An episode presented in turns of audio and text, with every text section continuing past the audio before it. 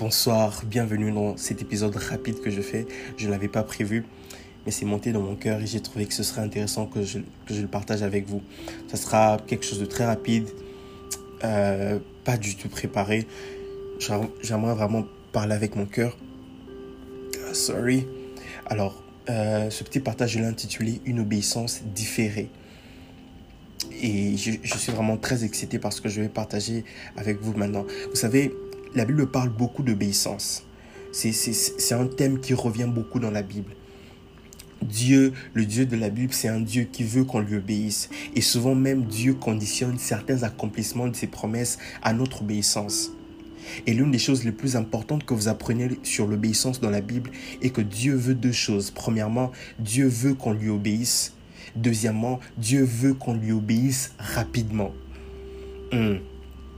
Parce que très souvent, nous pensons que le seul contraire de l'obéissance, c'est la désobéissance.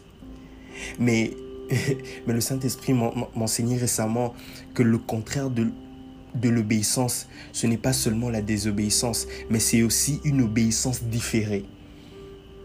Une obéissance différée, c'est une obéissance qu'on retarde. C'est la même chose avec une désobéissance. Le psalmiste dit ceci dans Psaume chapitre 119 au verset 60. Il dit, je me hâte, je ne diffère point d'observer tes commandements. Frères et sœurs, lorsque Dieu vous dit de faire quelque chose, ne vous trouvez pas d'excuses. Ne traînez pas les pieds. Faites cette chose, faites-la. Et faites-la immédiatement. Vous n'avez pas besoin de tout comprendre maintenant. Vous n'avez pas besoin de connaître tous les pourquoi. Obéissez d'abord. Je connais, je connais un homme qui m'a ébloui par sa rapidité à, obéir aux instructions de Dieu. Cet homme s'appelle Joseph. Ou non pas le Joseph de, de Genèse, mais le Joseph de Matthieu. Dieu vient lui dire pendant la nuit, lève-toi, prends le petit enfant et sa mère, fuis en Égypte. Parce qu'il y avait une, une persécution de la part d'Hérode. Dieu vient lui parler pendant la nuit par un ange. L'ange lui dit, lève-toi, prends le petit enfant et sa mère, fuis en Égypte. Et la Bible dit, Joseph se leva, prit de nuit le petit enfant et sa mère et se retira en Égypte. Dieu vient lui parler la nuit et Joseph obéit la nuit. Oh my God, quelle rapidité. Il a obéi à Dieu la nuit même il a, où il a fait le songe. Joseph aurait pu se dire, d'accord, je vais le faire le matin, qu'on dorme d'abord. Frère, si Joseph avait retardé son obéissance, il aurait mis en danger la vie du Messie. Et mettre en danger la vie du Messie signifie mettre en danger le salut de l'humanité. Oh God, lorsque vous retardez votre obéissance, vous pouvez priver à l'humanité son salut. Alors, je, ne sais pas si vous comprenez ce que je dis. J'aimerais vous poser une question. Lorsque vous avez des problèmes, vous voulez que Dieu vous aide le plus vite que possible, n'est-ce pas? Mais lorsque Dieu vous dit de faire quelque chose, pourquoi vous ne voulez pas obéir à Dieu le plus vite que possible? Imaginez, imaginez ce qui va se passer si Dieu commençait à répondre à vos besoins à la même vitesse que vous lui obéissez. ce serait compliqué. Hein? ok, je, je, je vais être honnête avec vous. Moi non plus, je n'ai pas toujours été rapide dans mon obéissance. Je sais au fond de moi que, que sa volonté est toujours la meilleure, mais parfois je suis lent à mettre en action ces choses auxquelles je crois, cette vérité à laquelle je crois, qui est d'obéir à Dieu rapidement. Et je demande son aide. Peut-être peut que c'est juste moi. Mais vous arrive-t-il aussi d'être lent à obéir à ce que vous savez que le Seigneur veut que vous fassiez? Alors je vous en supplie, mes frères, mes frères et sœurs, même si vous ne le sentez pas, obéissez quand même vous aurez toujours raison d'avoir obéi à Dieu. Le temps vous, vous, vous, vous, vous montrera que vous avez, vous avez eu raison d'avoir obéi à Dieu. Vous aurez toujours raison d'avoir obéi à Dieu. Alors voici un principe que j'aimerais vous donner. Un principe sur l'obéissance que j'aimerais vous donner. Plus, plus sur la rapidité dans l'obéissance. Dans la Bible et même dans votre vie de tous les jours, chaque fois que Dieu vous donne un ordre, sans date précise. Obéissez directement. Ok, je, je, répéter ça. Je, je, sais que vous pouvez, pouvez retourner en arrière pour réécouter, mais j'aimerais répéter ça encore pour, pour moi aussi. Ok? Chaque fois que Dieu vous donne un ordre sans date précise, ça veut dire qu'il y a une obéissance que vous devez faire immédiatement. Ok?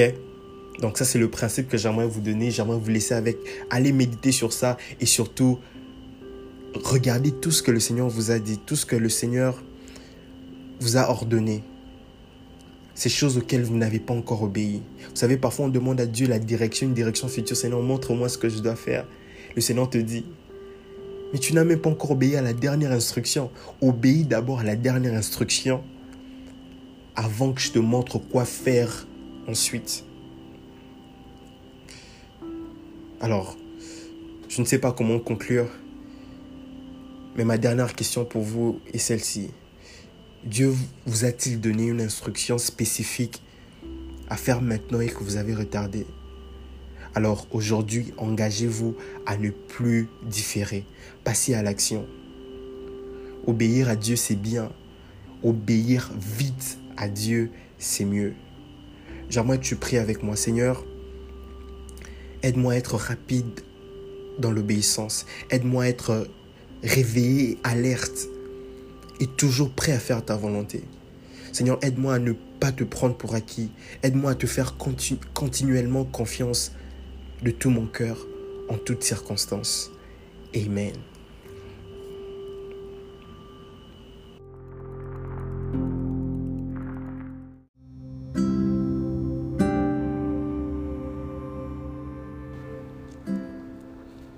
Bienvenue dans ce nouvel épisode. Je suis très excité euh, d'être là encore avec vous pour partager euh, ce que j'ai à vous partager justement aujourd'hui. Alors, sans plus tarder, j'aimerais vraiment aller droit dans le but. Mon petit partage d'aujourd'hui, je l'ai intitulé Trois choses à savoir sur la prophétie. Trois choses à savoir sur la prophétie. J'aurais pu l'intituler autrement, mais j'ai trouvé c'était plus euh, c'était plus cool de dire trois choses à savoir sur la prophétie. Alors, sans plus tarder, je vais lire quelques portions des Écritures. Il y en a cinq, mais ce sont des, ce sont des petites portions. Le premier se trouve dans Matthieu chapitre 1, verset 22 au verset 23. Je lis, la Bible déclare, Tout cela arriva afin que s'accomplisse ce que le Seigneur avait annoncé par le prophète. La Vierge sera enceinte elle mettra au monde un fils et on l'appellera Emmanuel, ce qui signifie Dieu avec nous. Deuxième portion des Écritures dans Matthieu chapitre 2 du verset 3 au verset 6. La Bible déclare, quand le, quand le roi Hérode apprit cela, il fut troublé et tout Jérusalem avec lui. Il rassembla tous les chefs des prêtres et spécialistes de la loi que comptait le peuple et leur demanda où le Messie devait naître. Ils lui dirent, à Bethléem en Judée. Car voici ce qui a été écrit par le prophète. Et toi, Bethléem, terre de Juda, tu n'es certes pas la plus petite parmi les principales villes de Juda. Dans l'autre version, on dit, tu n'es certes pas la moindre parmi les principales villes de Juda, car de toi sortira un chef qui prendra soin d'Israël, mon peuple. Dans l'autre version, on dit, qui pétera Israël. Ça veut dire la même chose. Troisième portion des Écritures, toujours au chapitre 2, du verset 14 au verset 15. Joseph se leva, prit de nuit le petit enfant et sa mère et se retira en Égypte. Il resta jusqu'à la mort d'Hérode afin que s'accomplisse ce que le Seigneur avait annoncé par le prophète. J'ai appelé mon fils à sortir d'Égypte. Quatrième portion des Écritures, encore euh, au chapitre 2, cette fois-ci, c'est le verset 16, verset 18. Je pense que c'est juste la continuité de la lecture. Quand Hérode vit que les mages l'avaient trompé, il se mit dans une grande colère et il envoya tuer tous les enfants de deux ans et au-dessous qui étaient à Bethléem et dans tout son territoire selon la date qu'il s'était fait préciser par les mages. Alors s'accomplit ce que le prophète Jérémie avait annoncé on a entendu des cris à Rama, des pleurs et de grandes lamentations.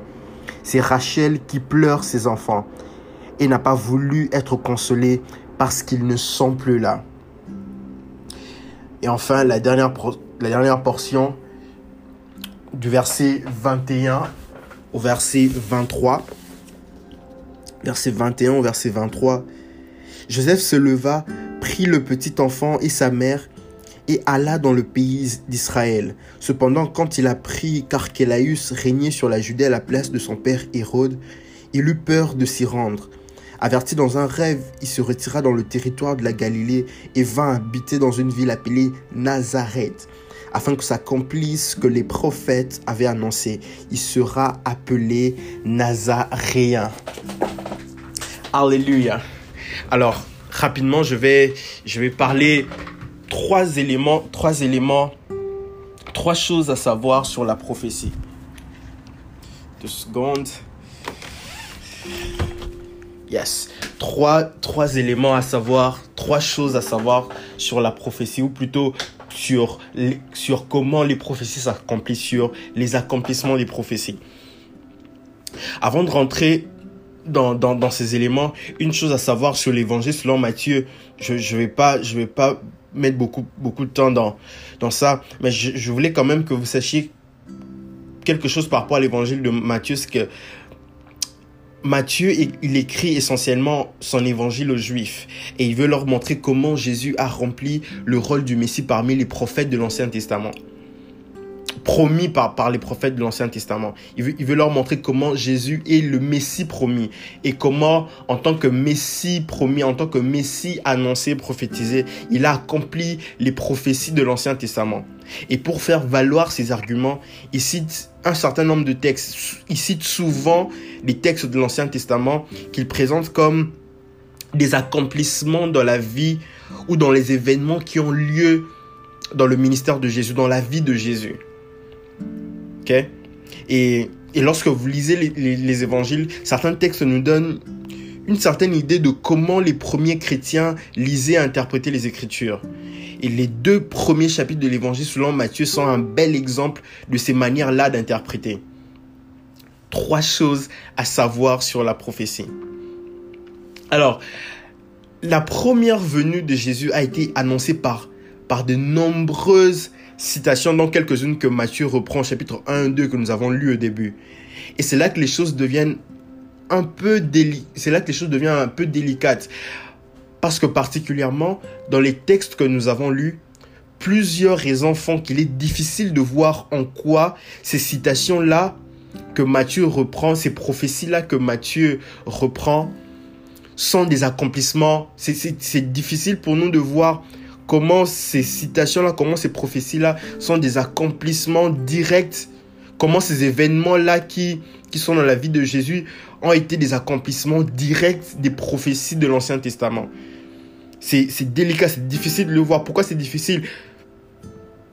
Pour quatre raisons. J'ai retenu quatre raisons. Premièrement, lorsque vous lisez attentivement, vous ne verrez qu'aucune citation ne reprend avec exactitude un texte précis de l'Ancien Testament. Je sais que je sais que quand on le lit sans, euh, sans vraiment l'étudier, on ne se rend pas compte directement. Mais lorsqu'on prend le temps de les étudier à chaque fois qu'il y a une prophétie de l'Ancien Testament qui est repris par qui est repris dans le Nouveau Testament, lorsque vous rentrez dans, dans le lorsque vous rentrez là où là où la prophétie a été donnée justement la première fois dans l'Ancien Testament, il faut qu'il y ait il faut qu'il y ait une concordance, une harmonie dans, dans, dans le texte. Et quand il n'y a pas d'harmonie dans le texte, quand il y a modification dans, dans, le texte, ça, ça, ça, c'est là qu'il y a, il y a une espèce de, de délicatesse, de, de difficulté. Parce qu'on ne sait pas, on sait pas dire, mais pourquoi cela n'a pas été repris exactement comment cela a été prophétisé. on va, on va voir, on va voir comment, euh, euh, qu'est-ce que ces choses nous enseignent. Deuxième élément qui, qui montre que c'est difficile de voir en quoi ces événements-là étaient des accomplissements des prophéties de l'Ancien Testament, c'est parce que dans leur contexte historique, certaines citations, certaines citations que Matthieu reprend n'étaient pas des prophéties entre guillemets. C'était pas des prophéties principalement, c'était c'était autre chose, mais c'était pas des prophéties. Mais lorsque Matthieu les reprend, Matthieu les reprend comme des accomplissements, comme des prophéties qui se sont accomplies. Alors que dans l'Ancien Testament, ce n'était pas des prophéties, ce n'était pas une prophétie. Troisième difficulté, c'est que certaines certaines citations que Matthieu applique à Jésus ne s'appliquaient pas directement à lui au moment où ces paroles avaient été dites la première fois dans l'Ancien Testament. Ok? Donc, lorsque cela a été prophétisé dans l'Ancien Testament, cela n'avait pas été prophétisé pour le Messie. Cela avait été prophétisé pour les contemporains du prophète.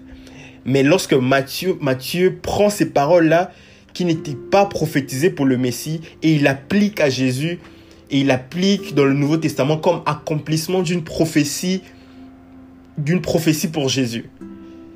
Difficulté. Quatrième difficulté, c'est que il y a même une citation concernant Jésus comme nazaréen.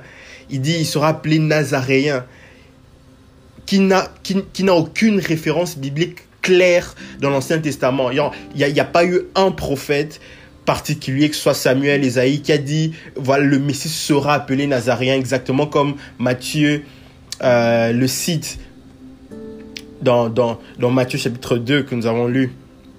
Alors, comment donc comprendre ces paroles prophétiques-là annoncées comme accomplissement dans Matthieu chapitre 1 et 2 Qu'est-ce que ces passages nous enseignent sur la prophétie? Qu'est-ce que ces passages nous enseignent sur la nature de certaines paroles prophétiques et de comment ils s'accomplissent? Vous êtes prêts? Let's go.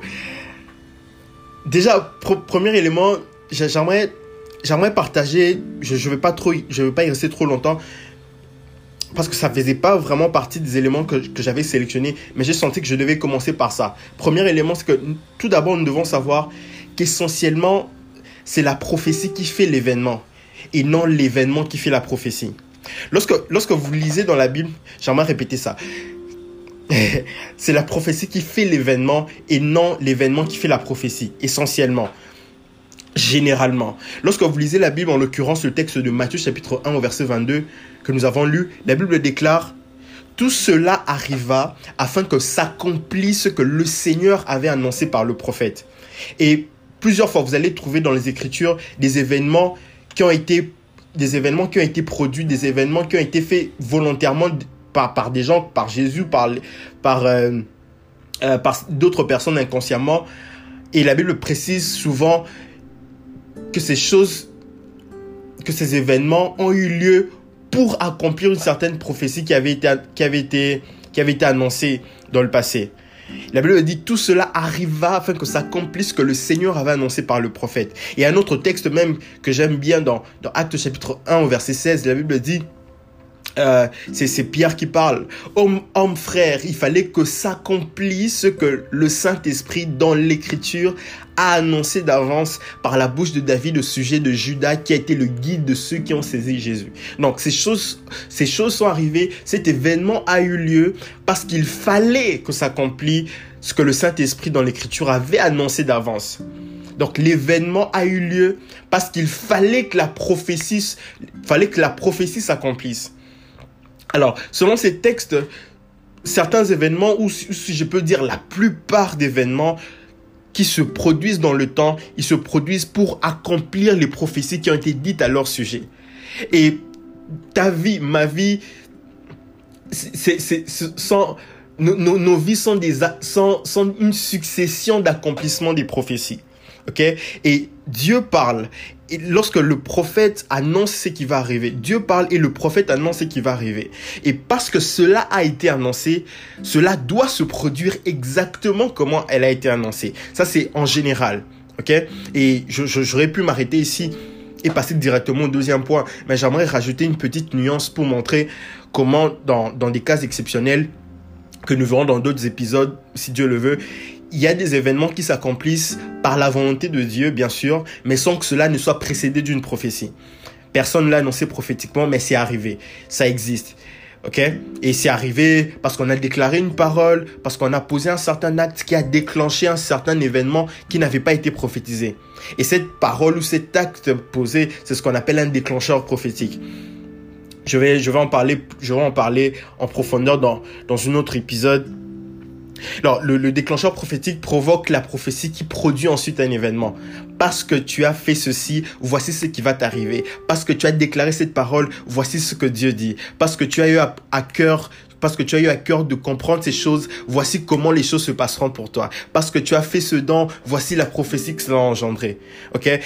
Ça, ce sont des exemples de, des exemples euh, du cas où c'est l'événement qui fait la prophétie, non la prophétie qui fait l'événement. Mais en général, en général, vous devez savoir que c'est la prophétie qui rend son accomplissement nécessaire.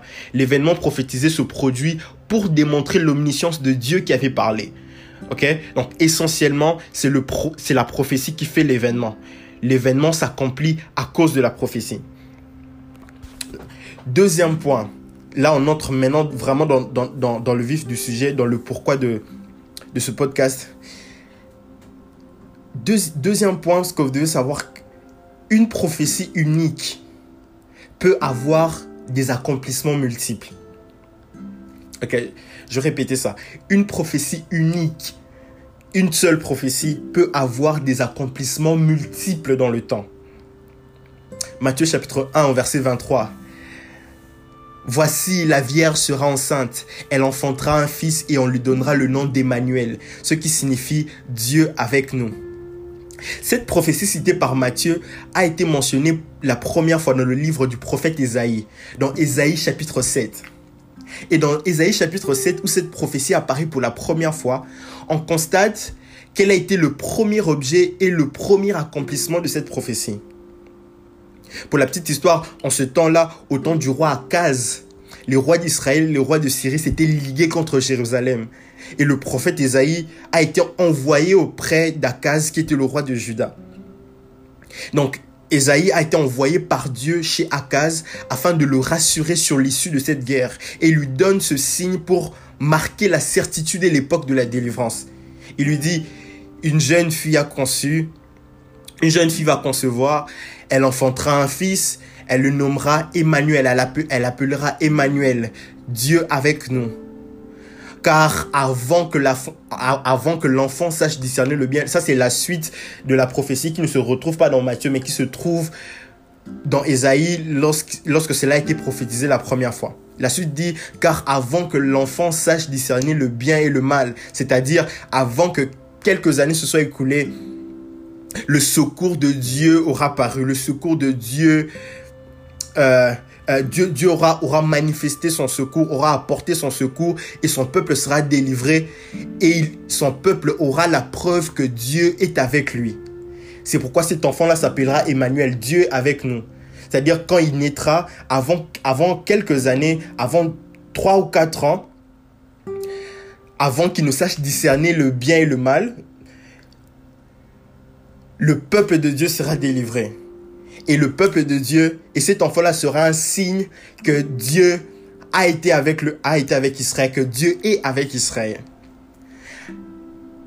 Et maintenant, comment l'évangéliste, comment Matthieu prend cette prophétie-là et il applique cette prophétie-là à un autre événement, à une autre référence, c'est-à-dire à, à, la naissance de Jésus, parce que Matthieu applique cette prophétie-là à la naissance de Jésus.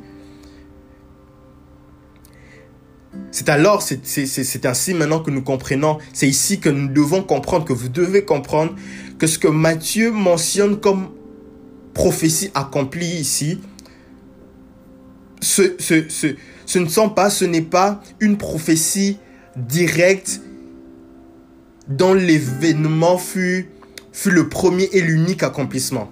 ok? Ce qu'il est en train de mentionner ici, ce n'est pas une prophétie unique qui a eu un accomplissement unique. C'est une prophétie unique qui a eu plusieurs, qui a, plusieurs accomplissements. Ok? Il y, a, eu l'accomplissement au temps du roi Akaz et, il y a eu un autre accomplissement plus complet pour Jésus. Je, je, vais, je vais parler, je vais parler d'une autre nuance dans, dans les points qui vont suivre. Vous allez, ça, ça va devenir beaucoup plus clair. Alors, souvent, la prophétie se, rapporte, une prophétie unique qui a, plusieurs, qui a plusieurs accomplissements. Souvent, la prophétie se rapporte d'abord à un autre événement qui avait déjà eu un premier accomplissement. Et en sorte, en sorte que quand Matthieu vient, vient, vient, vient donner un autre accomplissement, vient donner, vient donner l'accomplissement au temps de Jésus, c'est un second accomplissement en Christ maintenant. Ok? Et euh, euh, euh, ce, que, nous devons comprendre encore, c'est vrai que je, le dis tout le temps, il y, a, beaucoup de choses que nous devons comprendre. Ce que nous devons comprendre, guys, c'est lorsque les auteurs du Nouveau Testament font usage de l'Ancien Testament, ils ne font pas simplement un rapprochement des circonstances similaires. Ok? Il ne, faut, il ne même pas une application arbitraire d'une citation prophétique. Mais qu'est-ce qu'ils font? C'est qu'ils reconnaissent aux prophéties de l'Ancien Testament un sens typologique et prophétique qui a vu son accomplissement réel dans le Nouveau Testament. Alors, pour eux, pour, pour, les, pour les, les érudits du Nouveau Testament, pour les évangélistes du Nouveau Testament, pour Matthieu, le sens historique de la prophétie, son sens historique premier n'était pas son sens complet, n'était pas son sens essentiel. Permettez-moi la tautologie. Mais son sens premier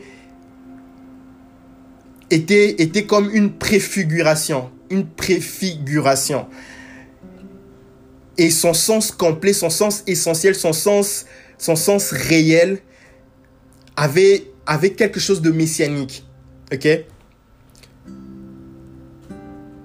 Et la signification messianique était déjà dans la pensée divine au moment où cette prophétie avait été libérée la première fois. Donc cette prophétie-là avait été libérée pour avoir un accomplissement historique, mais aussi un accomplissement typologique en Christ. Et ainsi, le, premier accomplissement n'était qu'un type du Nouveau Testament, qu'on appelle les, types et les antitypes.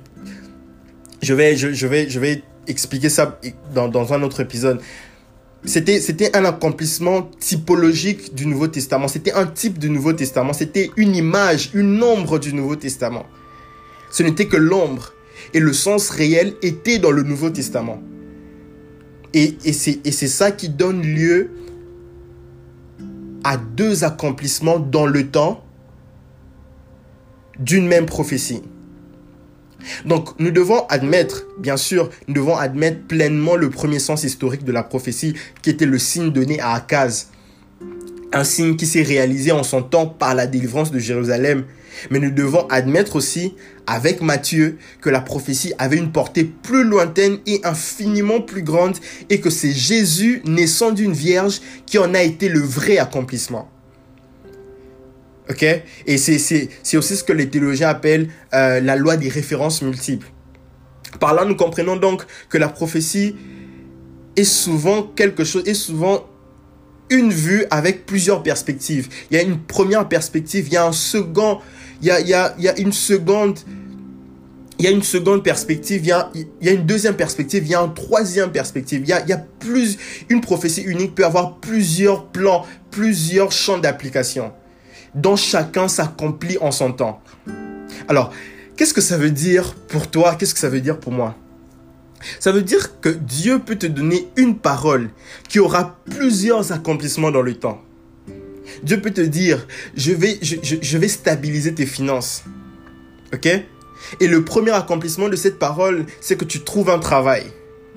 Mais l'accomplissement réel de cette prophétie, c'est que tu deviennes tellement stable financièrement que tu deviennes une source de bénédiction pour les autres. Tu vois ça? Donc, la même prophétie peut littéralement t'accompagner dans plusieurs saisons de ta vie et avoir des accomplissements successifs dans le temps. Ou une prophétie qui a été donnée à une personne, tu te connectes à cette prophétie-là et la même prophétie fonctionne pour vous deux dans deux accomplissements différents. C'est comme ça que ça s'applique, dans, dans, l'un des cas ou dans l'autre. Dieu te donne une parole et cette parole a plusieurs accomplissements dans le temps. Et le premier accomplissement, c'est comme une ombre. Par exemple, Dieu, te dit qu'il va pourvoir à tes besoins. Mais ce jour, ce jour-là, euh, tu étais complètement fauché, tu n'avais rien du tout. Et ce jour-là, il pourvoit, il pourvoit ton besoin en envoyant quelqu'un te donner de l'argent. Par exemple, il te donne 1000 dollars. Ça, c'est le premier accomplissement de cette prophétie qui n'est que l'ombre de ce que cette prophétie voulait réellement dire ou de ce que la prophétie de, de, de, de l'accomplissement réel de cette prophétie. Parce que cette prophétie-là, son accomplissement réel, qui est la réalité de l'ombre, c'est que euh, tu, tu sais que tu commences ton entreprise qui va, qui va, qui va, qui, qui, qui va t'aider à pourvoir aux besoins des gens de ta famille, de, des nécessiteux et qu'on sent que tu, tu, tu, vous voyez que ça peut, ça peut avoir vraiment des proportions très grandes. Une seule parole, une seule prophétie, mais ça te soutient, ça, ça, ça, ça, te, ça conduit, ça, ça t'accompagne dans plusieurs saisons de ta vie. Alors, si, si Dieu t'a parlé une fois, si Dieu t'a donné une parole et tu as vu son accomplissement, ne sois pas pressé de jeter cette prophétie-là. Parce que peut-être, peut-être cette prophétie-là aura plusieurs accomplissements dans le temps. J'aimerais que tu, j'aimerais que tu déterres toutes les prophéties que tu as enterrées et que tu commences, tu recommences à les examiner parce qu'il se peut qu'il y ait des prophéties qui doivent te suivre. Alléluia. Et c'est, vraiment, c'est, un principe très important. C'est un principe très important. Ou, ou dans, dans l'autre cas dont je viens de parler, une prophétie qui a été donnée à une, autre personne. Mais tu te connectes à cette prophétie-là par une offrande, par un geste, par une parole. Et cette même prophétie fonctionne pour vous deux dans deux accomplissements différents. C'est-à-dire, euh, une prophétie, par exemple, de guérison, de guérison, euh, par exemple, une personne qui souffre du cancer, on prophétise la guérison de son cancer. Et toi, tu te connectes à cette prophétie et toi, tu es guéri de la malaria. Cette même prophétie aura eu son accomplissement dans la, dans la guérison du cancer et, et aussi dans ta guérison, dans la guérison de la malaria. Une seule prophétie, mais avec deux accomplissements différents. Donc, une prophétie peut avoir des accomplissements multiples. Ok? Alors, si vous avez des questions ou si vous avez euh, des suggestions ou même une contradiction, ça me fera toujours plaisir de, de les recevoir. Vous pouvez me contacter où vous voulez par Instagram ou vous pouvez laisser un message vocal ici ça me fera plaisir de, de, répondre.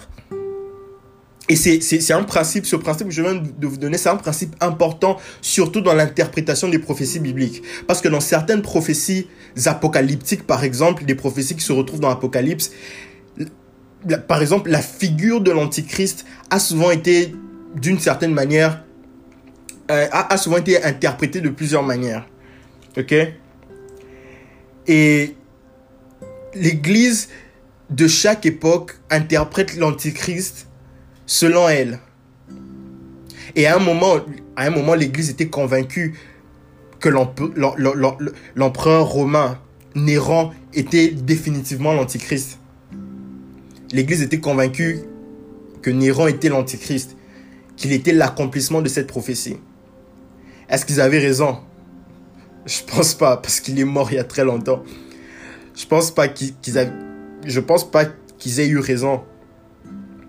Est-ce qu'ils avaient tort? Je sais pas. Mais lorsqu'on regarde, mais, mais, mais lorsqu'on comprend comment, comment les accomplissements s'opèrent, on comprend qu'il y a des gens qui ont été des types de l'Antichrist. De la même manière, il y a eu des gens qui ont été des types de Christ dans l'Ancien Testament, comme Joseph, comme David dans certaines circonstances. Il y a aussi des gens qui ont, été des types de l'Antichrist et qui ont accompli partiellement ces prophéties-là le concernant. Et lorsque lui-même viendra, il sera l'accomplissement réel et parfait de tout ce qui a été dit à son sujet. C'est comme ça que nous devons comprendre ça. Et cela me pousse à parler, à parler des, des prophéties types et des prophéties antitypes une prophétie, euh, peut, peut-être ce qu'on appelle une prophétie, une prophétie typologique.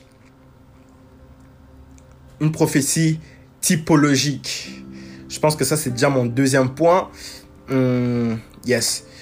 Yeah, je pense que c'est déjà mon deuxième point. Donc, mon deuxième point, c'est je vais parler d'une prophétie. Une prophétie peut être ce qu'on appelle une prophétie typologique. J'ai déjà commencé, j'ai déjà commencé à introduire ça dans le premier point.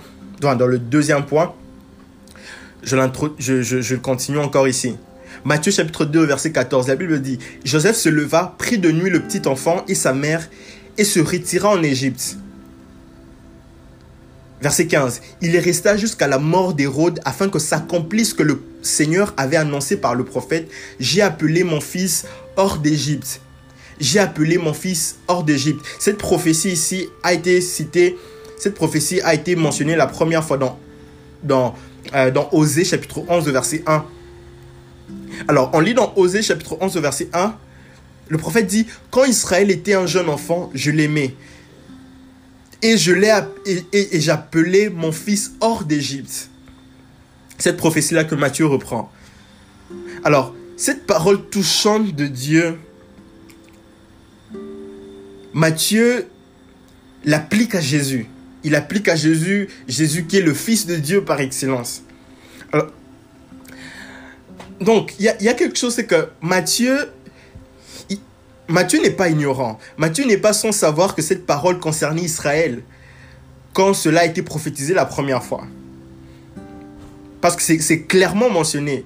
Dans Osée, la Bible dit, quand Israël était un jeune enfant, je l'aimais et j'appelais mon fils hors d'Égypte. Mais Matthieu ici, il applique cette parole à Jésus. Mais Matthieu, cette parole concernant Israël, comment tu l'appliques à Jésus? C'est là maintenant que nous devons comprendre qu'il y a des prophéties qui sont des prophéties typologiques. Ou certains, disent des prophéties typiques. Matthieu n'est pas sans savoir que cette parole concerne Israël, que Dieu par amour appelle son fils. Israël, Israël cependant, était un type. Était euh, un type, comment je peux définir un type? C'est Un type, c'est c'est comme un événement, une personne, une circonstance qui préfigure, qui, qui, qui est comme une image de Christ, une image de ce que Christ fera ou de ce, que Christ sera. Et, et, et, Israël, dans cette prophétie, était un, était un type. Et les événements imagés dans l'histoire d'Israël étaient des prophéties typologiques. C'était l'ombre des choses à venir. Vous voyez ça?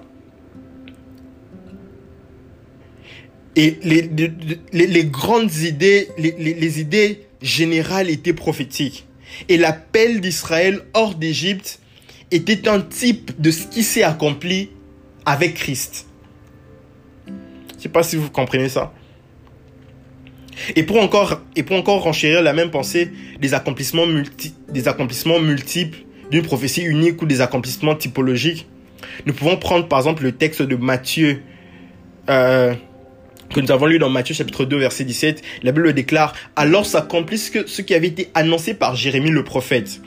Verset 18. On on a entendu des cris à Rama, des pleurs et des grandes lamentations. Rachel pleure ses enfants et n'a pas voulu être consolée parce qu'ils ne sont plus. Cette citation, c'est une citation de Jérémie chapitre 31 verset 15. Et cette citation faisait référence à l'origine, cette, cette citation, cette prophétie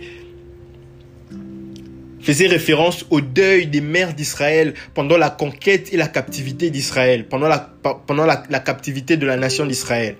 Et ici, dans Matthieu, Rachel est une représentation des mères de Bethléem qui pleurent leurs enfants tués par l'ordre du roi Hérode. Cette prophétie donc, c'était littéralement accomplie lorsque Judas avait été emmené en captivité. Il y, avait, il y avait eu alors un grand deuil dans les tribus de Benjamin et de Judas à cause de leurs enfants qui avaient été tués et emmenés captifs. Et la même prophétie s'est maintenant accomplie une deuxième fois dans une autre période de l'histoire. Cette prophétie-ci n'était pas une prophétie directe à ce qui s'est passé dans, dans Matthieu. C'était pas une prophétie directe pour Jésus. C'était une prophétie typique, typologique. La prophétie concernait le temps de Jérémie, mais la pensée de cette prophétie s'est accomplie dans Matthieu également. Je peux même dire la pensée réelle de cette prophétie, la pensée messianique de cette prophétie s'est accomplie dans Matthieu. Parce que parfois, la pensée derrière une prophétie peut avoir plusieurs, plusieurs applications dans le temps. Et c'est comme ça qu'une parole dite à quelqu'un d'autre dans la Bible peut devenir la parole de Dieu pour nous en une saison donnée.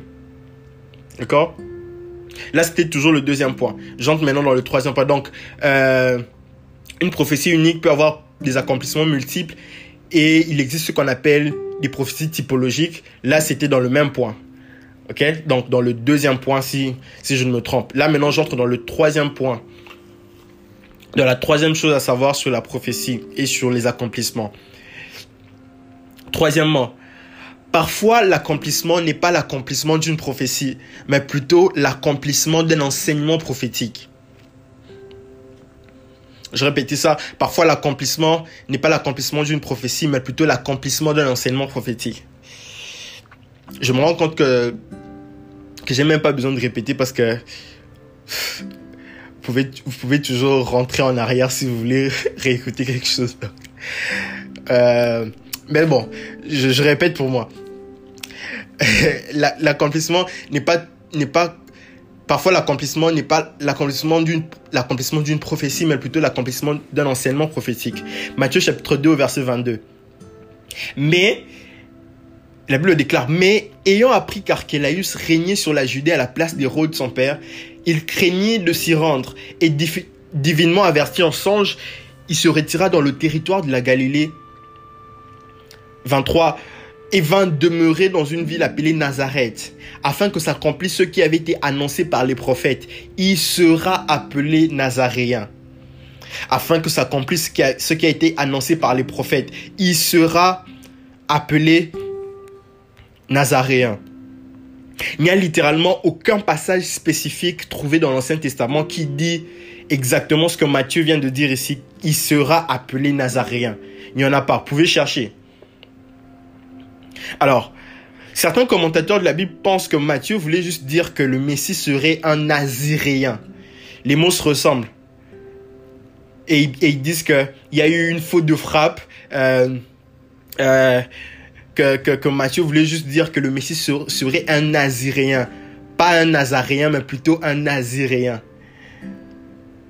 Ce, ce, n'est déjà pas vrai. Donc, je, ce n'est déjà pas vrai. Je, vais vous dire pourquoi. Mais en fait, un naziréen, être un naziréen, c'était en fait le, fait de s'engager à faire un vœu spécial de consécration. C'est décrit dans Nombre chapitre, Nombre chapitre 6. Alors, lorsque les gens faisaient ce vœu de naziréa pour devenir naziréen, lorsqu'ils faisaient ce vœu, les gens se considéraient comme particulièrement consacrés à Dieu. Ils ne coupaient pas leurs cheveux, ne buvaient pas de vin, ne, ne, euh, ne mangeaient pas de fruits qui, qui venaient du raisin. Ils évitaient tout contact avec tout ce qui était mort, avec tout cadavre. Bon, il est certain que Jésus était, il était un homme remarquablement consacré. Mais, je, mais il, est clair que Matthieu ici ne fait aucune allusion, aucune allusion, excusez-moi. Matthieu ne fait aucune allusion au fait d'être naziréen. Ok, il y a, nulle part il est écrit que Jésus était un naziréen. C'est écrit nulle part.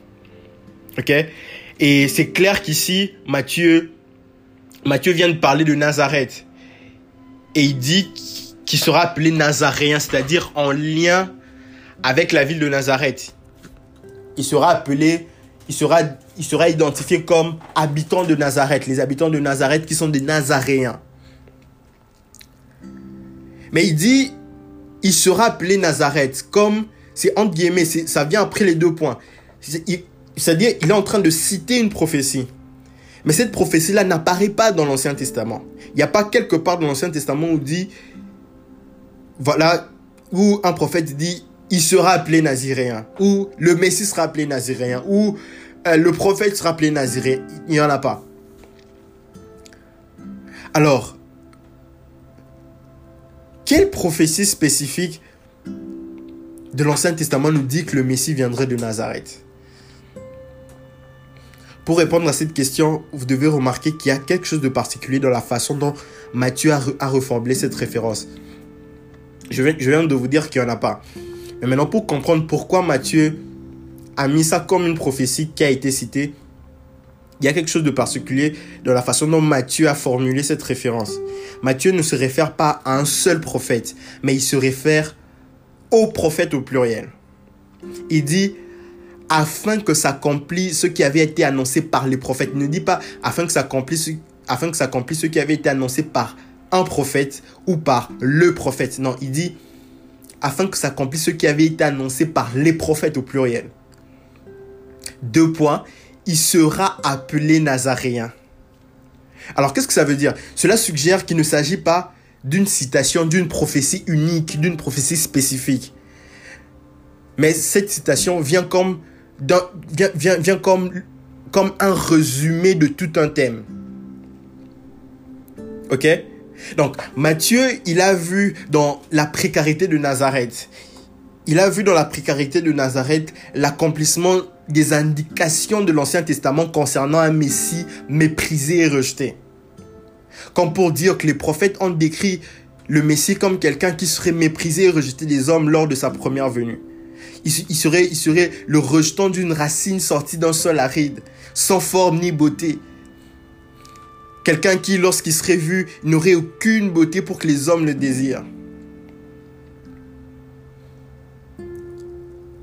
Ça ne veut pas dire que Jésus n'était pas beau. ça, on va voir ça. Parce que particulièrement lorsque, ceci est prophétisé, le prophète est en train de voir, il est en train de voir le Messie souffrant, il est en train de voir Jésus dans sa souffrance et il dit qu'il n'avait rien pour attirer le regard. Bon, ça, on, va, parler de ça plus tard. Mais aussi dans le fait, fait qu'il était nazaréen, nazaréen qui avait une très mauvaise réputation, je, je vais en parler un peu plus bas, un peu plus dans la suite. Donc, les prophètes ont dit qu'il se rappelait d'un titre méprisable. Et il, en, et, il en fut ainsi car ses compatriotes, les, contemporains de Jésus, l'appelaient Nazaréen. Alors il était appelé Nazaréen, il était identifié euh, à, la, à, la, ville de Nazareth. Et Nazareth, il est, et Nazareth, en tant que ville, était associé à tout ce qui était de méprisable. De telle sorte que Nathanaël même se demande si quelque chose de bon peut sortir de Nazareth. il sera appelé Nazaréen selon l'enseignement des prophètes, selon lequel dans le Messie, selon lequel le, Messie devait être appelé par un nom de mépris. Le fait d'être appelé Nazaréen, c'était, c'était un nom de mépris, parce que Nazareth était une ville méprisée. Il devait être appelé par un nom de mépris. Et ça s'est accompli car il a grandi dans une ville méprisée et il a été connu comme Jésus de Nazareth. Et ses disciples aussi ont été connus comme des, Nazaréens.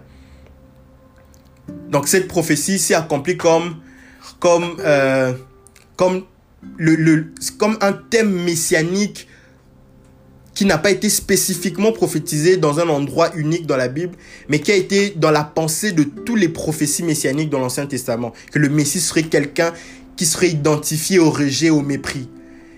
Et cela s'est accompli déjà dans le fait qu'il soit appelé Nazaréen il sera appelé Nazaréen, il sera appelé par un nom de mépris. Nazareth. Vous savez, il y a, toujours une ville ou un village dont les habitants semblent être la cible de toutes les blagues et l'objet du mépris. Les gens de ces endroits sont considérés comme bas, ils sont considérés comme pas très intelligents. Et c'était le genre d'endroit qui était Nazareth. Personne ne serait intimidé de rencontrer un homme de Nazareth.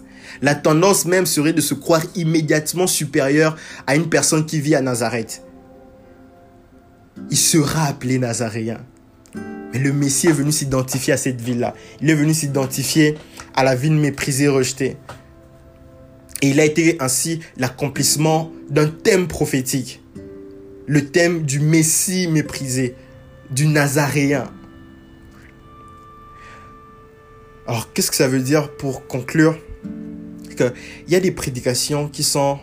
Il y a des, il y a des, prophéties qui ne viennent pas qui ne vient pas d'une prophétie unique. C'est pas, on t'a pas, on t'a pas donné des détails sur toi, on t'a pas levé, on t'a pas donné des paroles directement spécifiques à toi en nous mentionnant ton nom, ton prénom. Mais il y a des, prophéties qui viennent sous forme d'enseignement prophétique. Il y a des prophéties qui sont même des, des prophéties, qui sont des prophéties avec beaucoup de précision. Il y a des enseignements qui sont des enseignements prophétiques. Et lorsque tu y crois, les choses prêchées s'accomplissent dans ta vie avec précision, exactement comme si c'était une prophétie personnelle. Dieu parle aussi par des enseignements prophétiques, pas que par des prophéties personnelles. Dieu parle par des prédications, par des enseignements. Alors, n'attends pas toujours une prophétie personnelle, entre guillemets, quand, pointe, quand te pointe, quand, quand on commence à te donner ton nom, ton prénom, ton numéro de téléphone. N'attends pas toujours ça forcément. Ça, peut arriver. Ça peut arriver.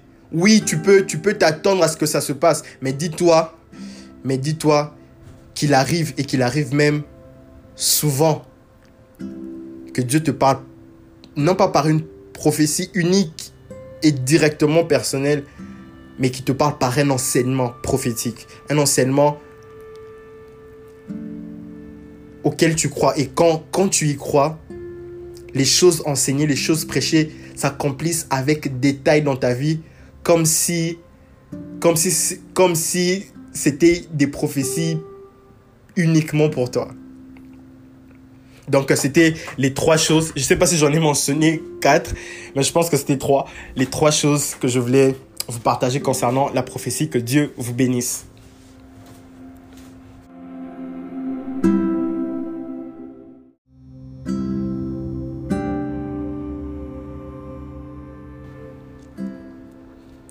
Bienvenue dans ce nouvel épisode. Je suis très excité euh, d'être là encore avec vous pour partager euh, ce que j'ai à vous partager justement aujourd'hui.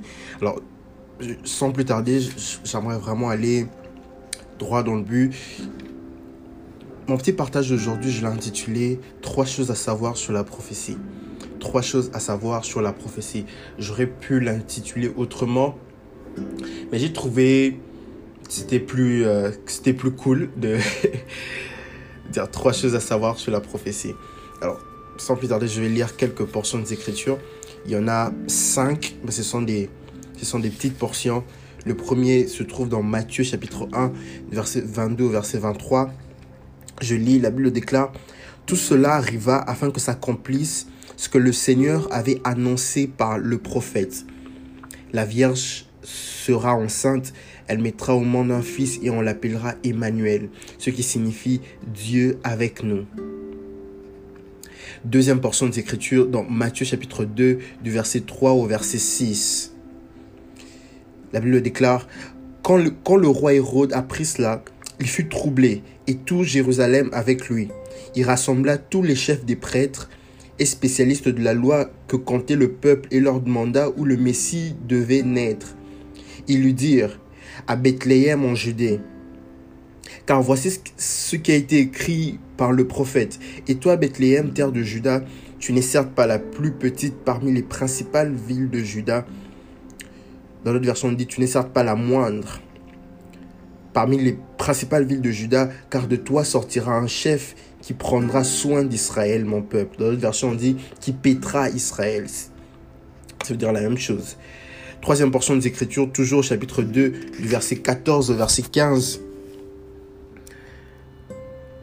Joseph se leva, prit de nuit le petit enfant et sa mère et se retira en Égypte. Il resta jusqu'à la mort d'Hérode afin que s'accomplisse ce que le Seigneur avait annoncé par le prophète. J'ai appelé mon fils à sortir d'Égypte. Quatrième portion des Écritures, encore euh, au chapitre 2. Cette fois-ci, c'est le verset 16, verset 18. Je pense que c'est juste la continuité de la lecture. Quand Hérode vit que les mages l'avaient trempé, il se mit dans une grande colère et il envoya tuer tous les enfants de deux ans et au-dessous qui étaient à Bethléem et dans tout son territoire selon la date qu'il s'était fait préciser par les mages. Alors s'accomplit ce que le prophète Jérémie avait annoncé. On a entendu des cris à Rama, des pleurs et de grandes lamentations. C'est Rachel qui pleure ses enfants et n'a pas voulu être consolée parce qu'ils ne sont plus là. Et enfin, la dernière, la dernière portion du verset 21 au verset 23. Verset 21 au verset 23. Joseph se leva, prit le petit enfant et sa mère et alla dans le pays d'Israël. Cependant, quand il apprit qu'Archélaüs régnait sur la Judée à la place de son père Hérode, il eut peur de s'y rendre. Averti dans un rêve, il se retira dans le territoire de la Galilée et vint habiter dans une ville appelée Nazareth, afin que s'accomplisse ce que les prophètes avaient annoncé. Il sera appelé Nazaréen. Alléluia. Alors, rapidement, je vais, je vais parler trois éléments, trois éléments, trois choses à savoir sur la prophétie. Deux secondes. Yes. Trois, trois éléments à savoir, trois choses à savoir sur la prophétie, ou plutôt sur, sur comment les prophéties s'accomplissent, sur les accomplissements des prophéties. Avant de rentrer dans, dans, dans ces éléments. Une chose à savoir sur l'évangile selon Matthieu, je je vais vais pas mettre beaucoup beaucoup de temps dans ça, mais je, je voulais quand même que vous sachiez quelque chose par rapport à l'évangile de Matthieu, que Matthieu, il écrit essentiellement son évangile aux Juifs.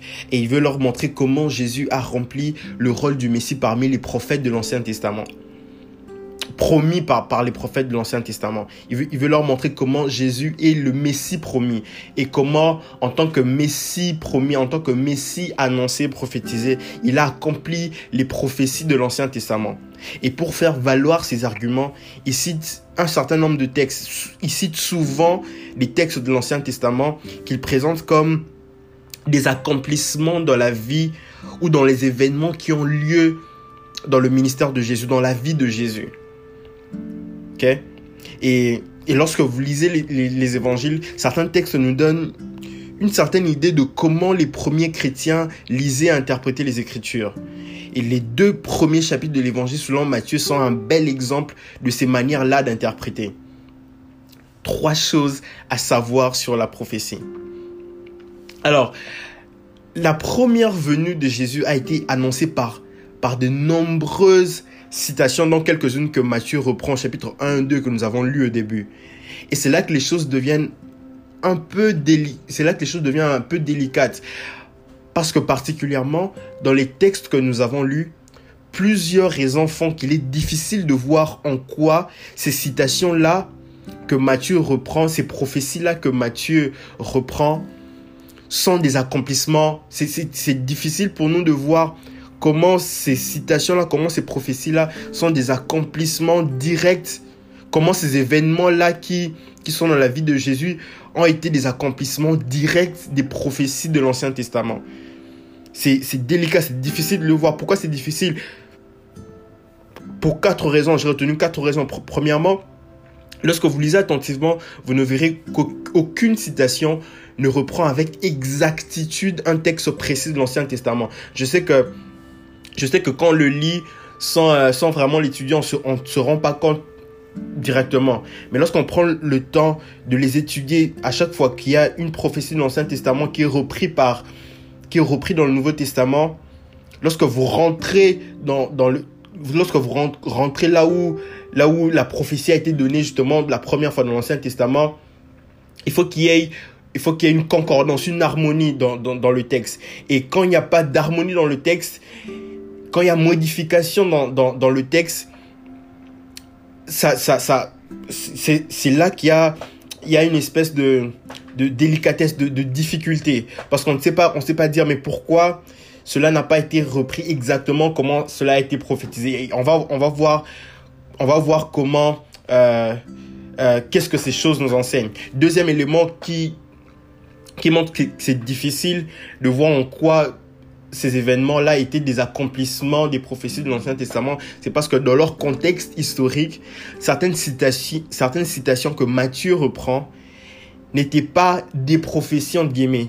C'était pas des prophéties principalement, c'était autre chose, mais c'était pas des prophéties. Mais lorsque Matthieu les reprend, Matthieu les reprend comme des accomplissements, comme des prophéties qui se sont accomplies. Alors que dans l'Ancien Testament, ce n'était pas des prophéties, ce n'était pas une prophétie. Troisième difficulté, c'est que certaines, certaines citations que Matthieu applique à Jésus ne s'appliquaient pas directement à lui au moment où ces paroles avaient été dites la première fois dans l'Ancien Testament. Ok? Donc, lorsque cela a été prophétisé dans l'Ancien Testament, cela n'avait pas été prophétisé pour le Messie. Cela avait été prophétisé pour les contemporains du prophète. Mais lorsque Matthieu, Matthieu prend ces paroles-là, qui n'était pas prophétisé pour le Messie et il applique à Jésus et il applique dans le Nouveau Testament comme accomplissement d'une prophétie prophétie pour Jésus. Difficulté. Quatrième difficulté, c'est que il y a même une citation concernant Jésus comme nazaréen.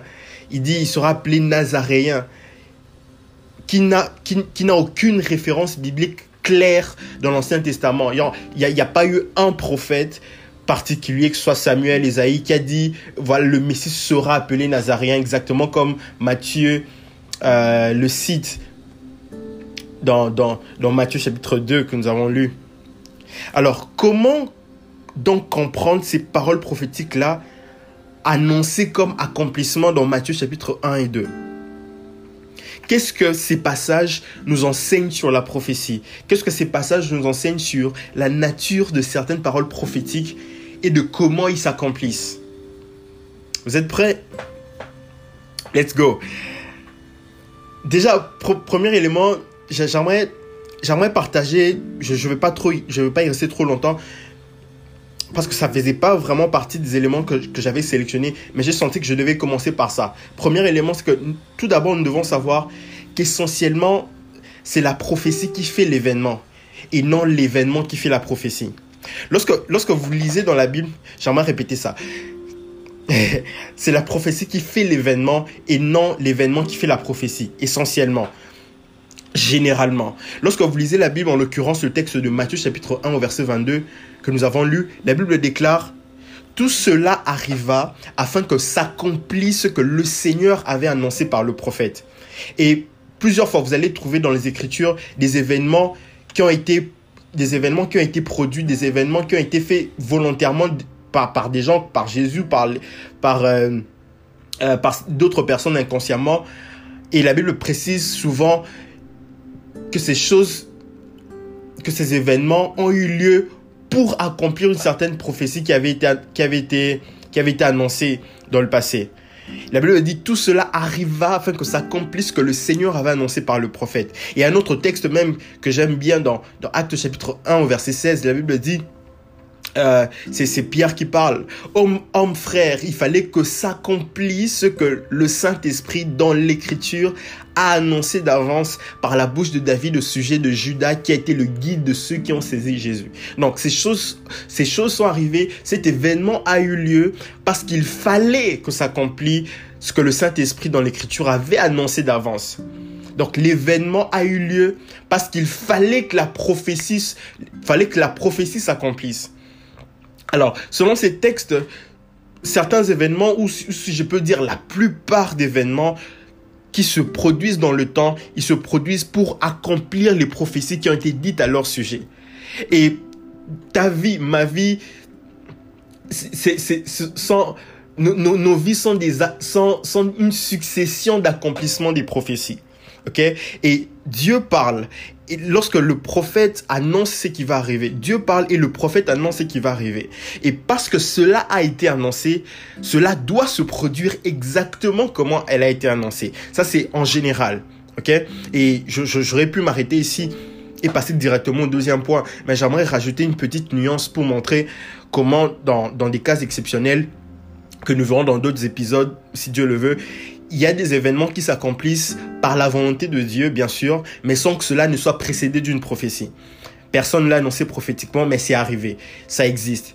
OK? Et c'est arrivé parce qu'on a déclaré une parole, parce qu'on a posé un certain acte qui a déclenché un certain événement qui n'avait pas été prophétisé. Et cette parole ou cet acte posé, c'est ce qu'on appelle un déclencheur prophétique. Je vais, je vais en parler, je vais en parler en profondeur dans, dans un autre épisode alors, le, déclencheur prophétique provoque la prophétie qui produit ensuite un événement. Parce que tu as fait ceci, voici ce qui va t'arriver. Parce que tu as déclaré cette parole, voici ce que Dieu dit. Parce que tu as eu à, cœur parce que tu as eu à cœur de comprendre ces choses, voici comment les choses se passeront pour toi. Parce que tu as fait ce don, voici la prophétie que cela a engendré. Ok? Ça, ce sont des exemples de, des exemples euh, du cas où c'est l'événement qui fait la prophétie, non la prophétie qui fait l'événement. Mais en général, en général, vous devez savoir que c'est la prophétie qui rend son accomplissement nécessaire. L'événement prophétisé se produit pour démontrer l'omniscience de Dieu qui avait parlé. Ok? Donc essentiellement, c'est le c'est la prophétie qui fait l'événement. L'événement s'accomplit à cause de la prophétie. Deuxième point. Là, on entre maintenant vraiment dans, dans, dans le vif du sujet, dans le pourquoi de, de ce podcast. deuxième point, ce que vous devez savoir, une prophétie unique peut avoir des accomplissements multiples. Ok, je répéter ça. Une prophétie unique, une seule prophétie peut avoir des accomplissements multiples dans le temps. Matthieu chapitre 1 verset 23. Voici, la Vierge sera enceinte, elle enfantera un fils et on lui donnera le nom d'Emmanuel, ce qui signifie Dieu avec nous. Cette prophétie citée par Matthieu a été mentionnée la première fois dans le livre du prophète Ésaïe, dans Ésaïe chapitre 7. Et dans Ésaïe chapitre 7, où cette prophétie apparaît pour la première fois, on constate quel a été le premier objet et le premier accomplissement de cette prophétie. Pour la petite histoire, en ce temps-là, au temps du roi Akaz, les rois d'Israël, les rois de Syrie s'étaient ligués contre Jérusalem. Et le prophète Ésaïe a été envoyé auprès d'Akaz, qui était le roi de Juda. Donc, Ésaïe a été envoyé par Dieu chez Akaz afin de le rassurer sur l'issue de cette guerre et lui donne ce signe pour marquer la certitude et l'époque de la délivrance. Il lui dit, une jeune fille a conçu, une jeune fille va concevoir, elle enfantera un fils, elle le nommera Emmanuel, elle, appellera Emmanuel, Dieu avec nous. Car avant que, l'enfant sache discerner le bien, ça c'est la suite de la prophétie qui ne se retrouve pas dans Matthieu, mais qui se trouve dans Ésaïe lorsque cela a été prophétisé la première fois. La suite dit, car avant que l'enfant sache discerner le bien et le mal, c'est-à-dire avant que quelques années se soient écoulées le secours de Dieu aura paru, le secours de Dieu, euh, euh, Dieu, Dieu aura, aura manifesté son secours, aura apporté son secours et son peuple sera délivré et son peuple aura la preuve que Dieu est avec lui.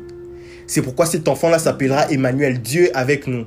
C'est-à-dire quand il naîtra, avant, avant quelques années, avant trois ou quatre ans, avant qu'il ne sache discerner le bien et le mal,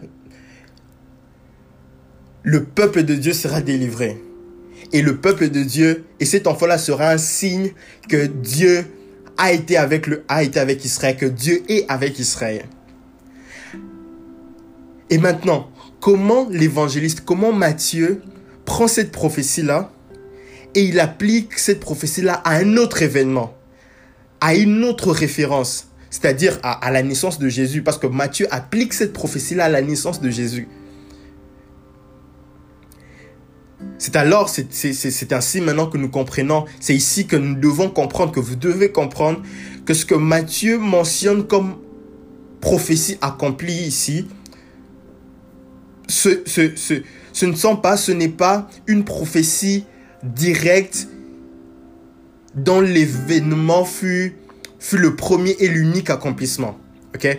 Ce qu'il est en train de mentionner ici, ce n'est pas une prophétie unique qui a eu un accomplissement unique. C'est une prophétie unique qui a eu plusieurs, qui a, plusieurs accomplissements. Ok? Il y, a, eu l'accomplissement au temps du roi Akaz et, et il y a eu un autre accomplissement plus complet pour Jésus. Je, je, je, vais, je vais parler, parler d'une autre nuance dans, dans les points qui vont suivre. Vous allez, ça, ça va devenir beaucoup plus clair. Alors, souvent, la prophétie se, rapporte, une prophétie unique qui a, plusieurs, accomplissements. Souvent, la prophétie se rapporte d'abord à un autre événement qui avait déjà eu un premier accomplissement. Et en sorte, que quand Matthieu vient donner un autre accomplissement, vient donner, vient donner l'accomplissement au temps de Jésus, c'est un second accomplissement en Christ maintenant. Ok? Et euh, euh, euh, ce, que, ce que nous devons comprendre encore, c'est vrai que je, je le dis tout le temps, il y, a, beaucoup de choses que nous devons comprendre. ce que nous devons comprendre, guys, c'est lorsque les auteurs du Nouveau Testament font usage de l'Ancien Testament, ils ne font pas simplement un rapprochement des circonstances similaires. OK? Il ne, faut, il ne même pas une application arbitraire d'une citation prophétique. Mais qu'est-ce qu'ils font? C'est qu'ils reconnaissent aux prophéties de l'Ancien Testament un sens typologique et prophétique qui a vu son accomplissement réel dans le Nouveau Testament. Alors, pour eux, pour, pour, les, pour les, les érudits du Nouveau Testament, pour les évangélistes du Nouveau Testament, pour Matthieu, le sens historique de la prophétie, son sens historique premier n'était pas son sens complet, n'était pas son sens essentiel. Permettez-moi la tautologie. Mais son sens premier était, était comme une préfiguration. Une préfiguration. Et son sens complet, son sens essentiel, son sens, son sens réel avait, quelque chose de messianique. OK? Et la signification messianique était déjà dans la pensée divine au moment où cette prophétie avait été libérée la première fois. Donc cette prophétie-là avait été libérée pour avoir un accomplissement historique, mais aussi un accomplissement typologique en Christ. Et ainsi, le, premier accomplissement n'était qu'un type du Nouveau Testament, ce qu'on appelle les, types et les antitypes. Je vais, je, vais, je vais expliquer ça dans, un autre épisode. C'était, un accomplissement typologique du Nouveau Testament. C'était un type du Nouveau Testament. C'était une image, une ombre du Nouveau Testament. Ce n'était que l'ombre. Et le sens réel était dans le Nouveau Testament. Et, et c'est ça qui donne lieu à deux accomplissements dans le temps d'une même prophétie. Donc nous devons admettre, bien sûr, nous devons admettre pleinement le premier sens historique de la prophétie qui était le signe donné à Akaz. Un signe qui s'est réalisé en son temps par la délivrance de Jérusalem. Mais nous devons admettre aussi, avec Matthieu, que la prophétie avait une portée plus lointaine et infiniment plus grande et que c'est Jésus, naissant d'une vierge, qui en a été le vrai accomplissement. Ok? Et c'est aussi ce que les théologiens appellent euh, la loi des références multiples. Par là, nous comprenons donc que la prophétie est souvent quelque chose, est souvent une vue avec plusieurs perspectives. Il y a une première perspective, il y a un second, il y a, il y a, il y a une seconde, il y a une seconde perspective, il y a, il y a une deuxième perspective, il y a une troisième perspective. Il y a, il y a plus, une prophétie unique peut avoir plusieurs plans, plusieurs champs d'application dont chacun s'accomplit en son temps. Alors, qu'est-ce que ça veut dire pour toi? Qu'est-ce que ça veut dire pour moi? Ça veut dire que Dieu peut te donner une parole qui aura plusieurs accomplissements dans le temps. Dieu peut te dire, je vais, stabiliser tes finances. OK? Et le premier accomplissement de cette parole, c'est que tu trouves un travail. Mais l'accomplissement réel de cette prophétie, c'est que tu deviennes tellement stable financièrement que tu deviennes une source de bénédiction pour les autres. Tu vois ça? Donc, la même prophétie peut littéralement t'accompagner dans plusieurs saisons de ta vie et avoir des accomplissements successifs dans le temps. Ou une prophétie qui a été donnée à une personne, tu te connectes à cette prophétie-là et la même prophétie fonctionne pour vous deux dans deux accomplissements différents. C'est comme ça que ça s'applique, dans, l'un des cas ou dans l'autre. Dieu te donne une parole et cette parole a plusieurs accomplissements dans le temps. Et le premier accomplissement, c'est comme une ombre. Par exemple, Dieu, te dit qu'il va pourvoir à tes besoins. Mais ce jour, ce jour-là, euh, tu étais complètement fauché, tu n'avais rien du tout. Et ce jour-là, il pourvoit, il pourvoit ton besoin en envoyant quelqu'un te donner de l'argent. Par exemple, il te donne 1000 dollars. Ça, c'est le premier accomplissement de cette prophétie qui n'est que l'ombre de ce que cette prophétie voulait réellement dire ou de ce que la prophétie euh, de, de, de, de l'accomplissement réel de cette prophétie. Parce que cette prophétie-là, son accomplissement réel, qui est la réalité de l'ombre, c'est que euh, tu, tu sais que tu commences ton entreprise qui va, qui va, qui va, qui, qui, qui va t'aider à pouvoir aux besoins des gens de ta famille, de, à, des nécessiteux et qu'on sent que tu, tu, tu, vous voyez que ça peut, ça peut avoir vraiment des proportions très grandes une seule parole, une seule prophétie, mais ça te soutient, ça, ça, ça, ça, te, ça te conduit, ça, ça t'accompagne dans plusieurs saisons de ta vie. Alors, si, si Dieu t'a parlé une fois, si Dieu t'a donné une parole et tu as vu son accomplissement, ne sois pas pressé de jeter cette prophétie-là. Parce que peut-être, peut-être cette prophétie-là aura plusieurs accomplissements dans le temps. J'aimerais que tu, j'aimerais que tu déterres toutes les prophéties que tu as enterrées et que tu commences, tu recommences à les examiner parce qu'il se peut qu'il y ait des prophéties qui doivent te suivre. Alléluia. Et c'est vraiment, c'est un principe très important. C'est un principe très important. Ou, dans, dans l'autre cas dont je viens de parler, c'est une prophétie qui a été donnée à une, autre personne. Mais tu te connectes à cette prophétie-là par une offrande, par un geste, par une parole.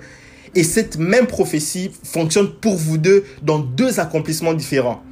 C'est-à-dire euh, une prophétie, par exemple, de guérison, de guérison. euh, Par exemple, une personne qui souffre du cancer, on prophétise la guérison de son cancer. Et toi, tu te connectes à cette prophétie et toi, tu es guéri de la malaria.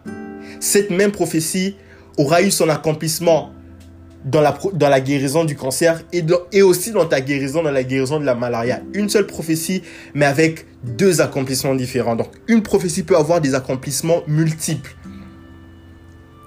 Ok? Alors, si vous avez des questions ou si vous avez euh, des suggestions ou même une contradiction, ça me fera toujours plaisir de, de les recevoir. Vous pouvez me contacter où vous voulez par Instagram ou vous pouvez laisser un message vocal ici. Ça me fera plaisir de, de, répondre.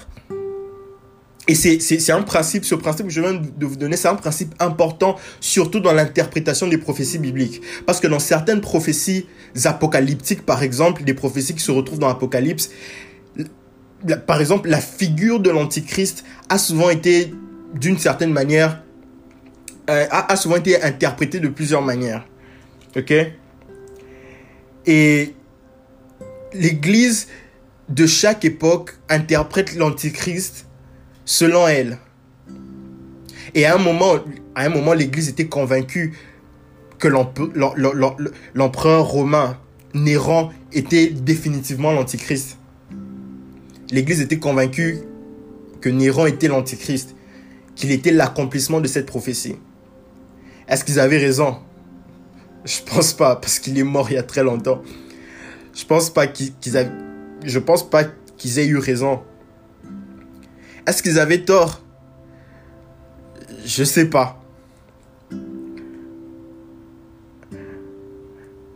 Mais lorsqu'on regarde, mais, mais, mais lorsqu'on comprend comment, comment les accomplissements s'opèrent, on comprend qu'il y a des gens qui ont été des types de l'Antichrist.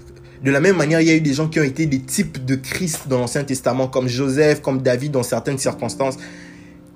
Il y a aussi des gens qui ont, qui ont été des types de l'Antichrist et qui ont accompli partiellement ces prophéties-là le concernant.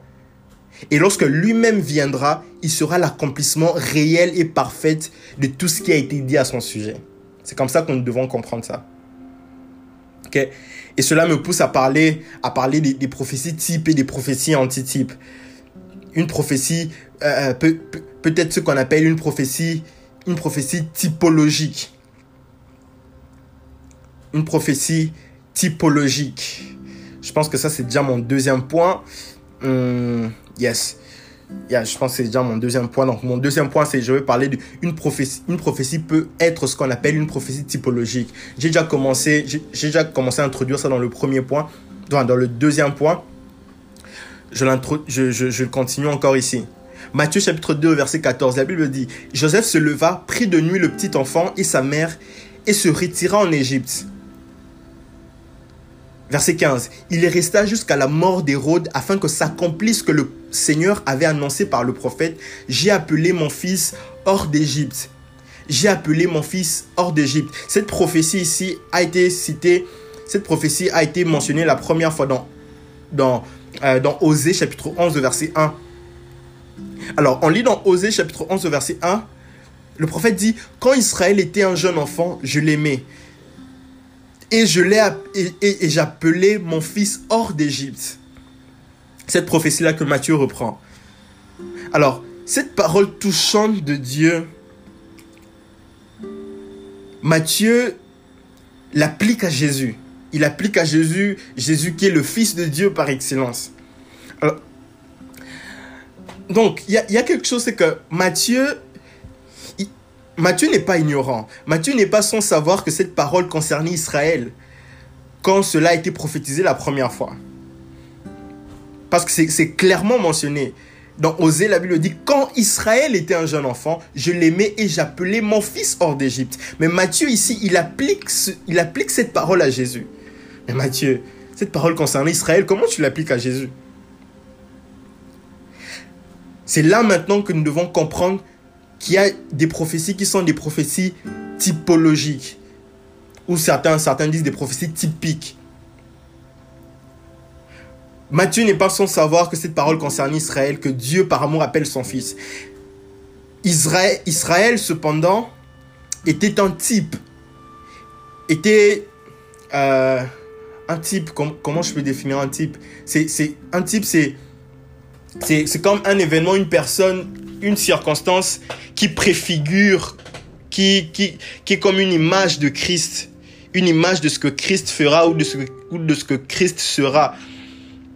Et, cette, et, cette, et, Israël, dans cette prophétie, était un, était un type. Et les événements imagés dans l'histoire d'Israël étaient des prophéties typologiques. C'était l'ombre des choses à venir. Vous voyez ça? Et les, grandes idées, les, les, idées générales étaient prophétiques.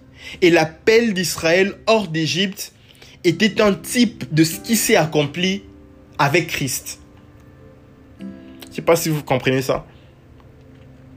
Et pour encore, et pour encore renchérir la même pensée, des accomplissements, multi, des accomplissements multiples d'une prophétie unique ou des accomplissements typologiques, nous pouvons prendre par exemple le texte de Matthieu euh, que nous avons lu dans Matthieu chapitre 2 verset 17, la Bible déclare alors s'accomplit ce qui avait été annoncé par Jérémie le prophète.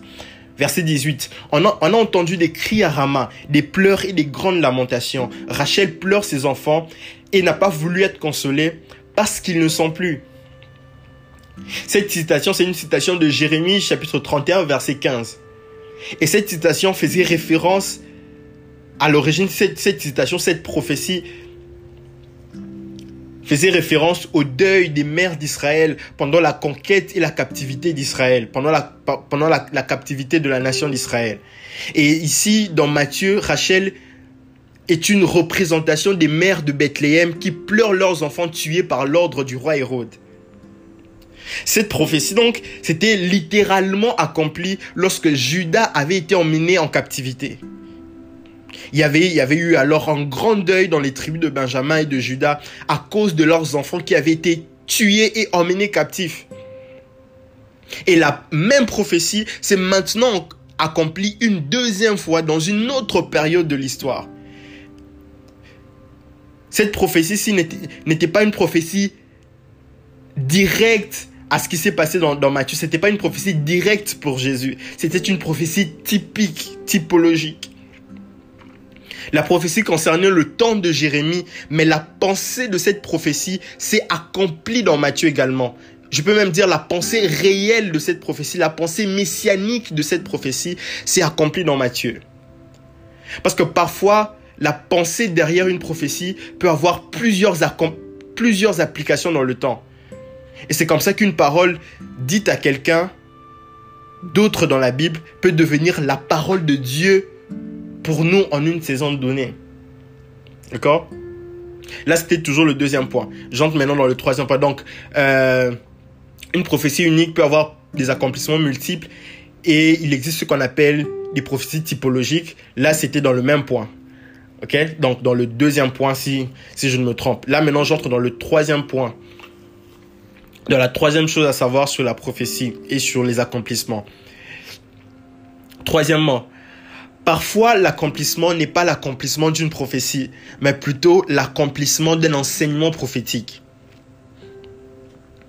Je répète ça. Parfois, l'accomplissement n'est pas l'accomplissement d'une prophétie, mais plutôt l'accomplissement d'un enseignement prophétique. Je me rends compte que, que j'ai même pas besoin de répéter parce que vous pouvez toujours rentrer en arrière si vous voulez réécouter quelque chose. Euh, mais bon, je répète pour moi. l'accomplissement n'est pas n'est pas parfois l'accomplissement n'est pas l'accomplissement d'une l'accomplissement d'une prophétie mais plutôt l'accomplissement d'un enseignement prophétique. Matthieu chapitre 2 verset 22. Mais la Bible déclare mais ayant appris qu'Archélaïus régnait sur la Judée à la place d'Hérode son père, il craignit de s'y rendre et divinement averti en songe, il se retira dans le territoire de la Galilée.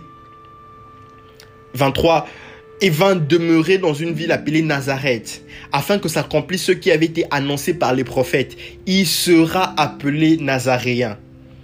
Afin que s'accomplisse ce qui a été annoncé par les prophètes. Il sera appelé nazaréen. Il n'y a littéralement aucun passage spécifique trouvé dans l'Ancien Testament qui dit exactement ce que Matthieu vient de dire ici. Il sera appelé nazaréen. Il n'y en a pas. Vous pouvez chercher. Alors, certains commentateurs de la Bible pensent que Matthieu voulait juste dire que le Messie serait un naziréen. Les mots se ressemblent. Et, ils disent qu'il y a eu une faute de frappe. Euh, euh, que, que, que, Matthieu voulait juste dire que le Messie serait un naziréen. Pas un nazaréen, mais plutôt un naziréen. Ce, ce, n'est déjà pas vrai. Donc, je, ce n'est déjà pas vrai. Je vais vous dire pourquoi. Mais en fait, un, naziréen, être un naziréen, c'était en fait le, fait de s'engager à faire un vœu spécial de consécration. C'est décrit dans Nombre chapitre, Nombre chapitre 6.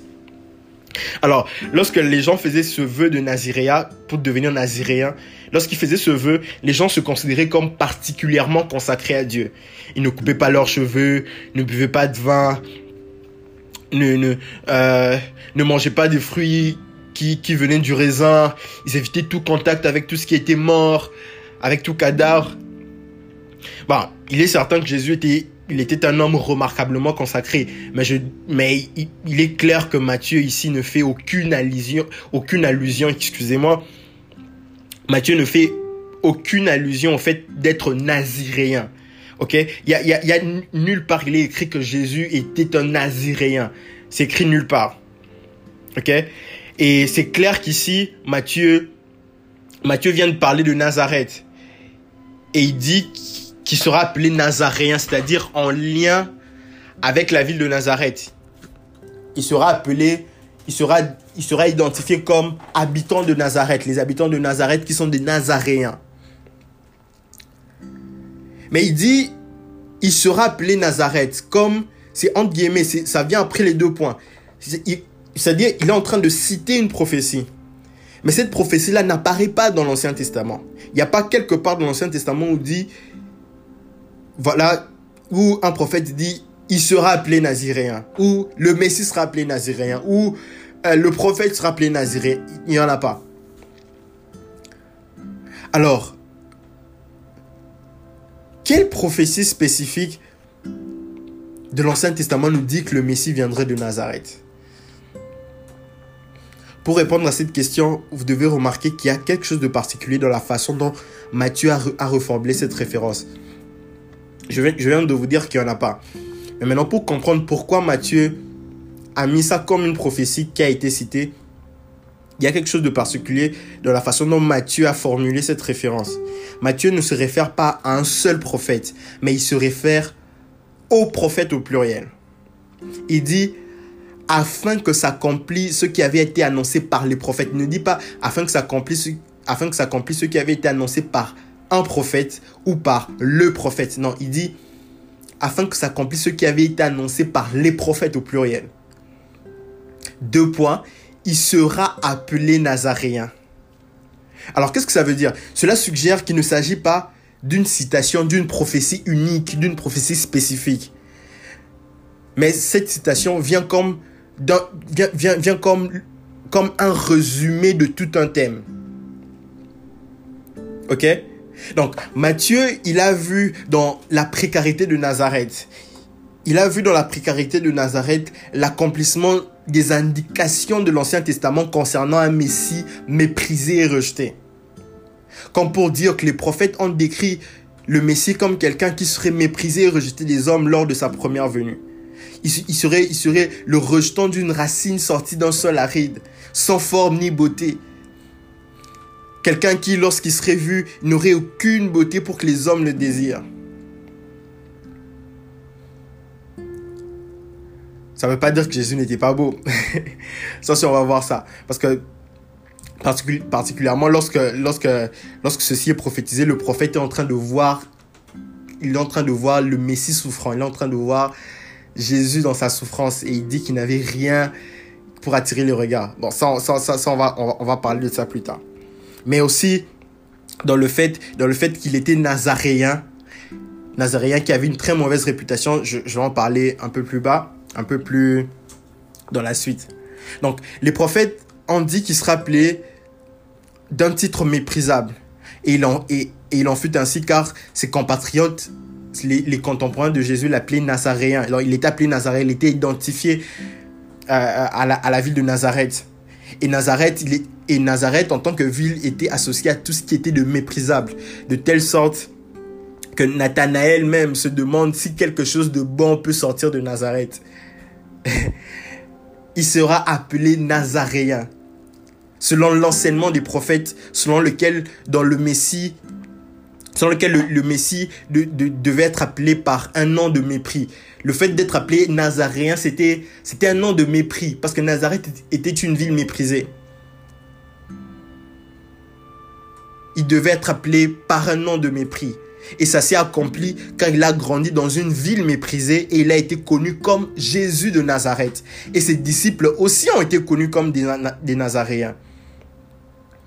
Donc cette prophétie s'est accomplie comme, comme, euh, comme, le, comme un thème messianique qui n'a pas été spécifiquement prophétisé dans un endroit unique dans la Bible, mais qui a été dans la pensée de toutes les prophéties messianiques dans l'Ancien Testament. Que le Messie serait quelqu'un qui serait identifié au rejet, au mépris. Et cela s'est accompli déjà dans le fait qu'il soit appelé Nazaréen. Il sera appelé Nazaréen, il sera appelé par un nom de mépris. Nazareth. Vous savez, il y a, toujours une ville ou un village dont les habitants semblent être la cible de toutes les blagues et l'objet du mépris. Les gens de ces endroits sont considérés comme bas, ils sont considérés comme pas très intelligents. Et c'était le genre d'endroit qui était Nazareth. Personne ne serait intimidé de rencontrer un homme de Nazareth. La tendance même serait de se croire immédiatement supérieur à une personne qui vit à Nazareth. Il sera appelé Nazaréen. Mais le Messie est venu s'identifier à cette ville-là. Il est venu s'identifier à la ville méprisée, rejetée. Et il a été ainsi l'accomplissement d'un thème prophétique. Le thème du Messie méprisé, du Nazaréen. Alors, qu'est-ce que ça veut dire pour conclure? Il y a des prédications qui sont... Il y, a des, il, y a des, il y a des prophéties qui ne viennent pas qui ne viennent pas d'une prophétie unique. C'est pas, on t'a pas, on t'a pas donné des détails sur toi, on t'a pas levé, on t'a pas donné des paroles directement spécifiques à toi en nous mentionnant ton nom, ton prénom. Mais il y a des, il y a des prophéties qui viennent sous forme d'enseignement prophétique il y a des prophéties qui sont même des, des prophéties, qui sont des prophéties avec beaucoup de précision. Il y a des enseignements qui sont des enseignements prophétiques. Et lorsque tu y crois, les choses prêchées s'accomplissent dans ta vie avec précision, exactement comme si c'était une prophétie personnelle. Dieu parle aussi par des enseignements prophétiques, pas que par des prophéties personnelles. Dieu parle par des prédications, par des enseignements. Alors, N'attends pas toujours une prophétie personnelle, entre guillemets, quand, quand, pointe, quand te pointe, quand, te, commence à te donner ton nom, ton prénom, ton numéro de téléphone. N'attends pas toujours ça, forcément. Ça, peut arriver. Ça peut arriver. Oui, tu peux tu peux t'attendre à ce que ça se passe. Mais dis-toi, mais dis-toi qu'il arrive et qu'il arrive même souvent que Dieu te parle, non pas par une prophétie unique et directement personnelle, mais qui te parle par un enseignement prophétique, un enseignement auquel tu crois. Et quand, quand tu y crois, les choses enseignées, les choses prêchées s'accomplissent avec détail dans ta vie, comme si, c'était des prophéties uniquement pour toi.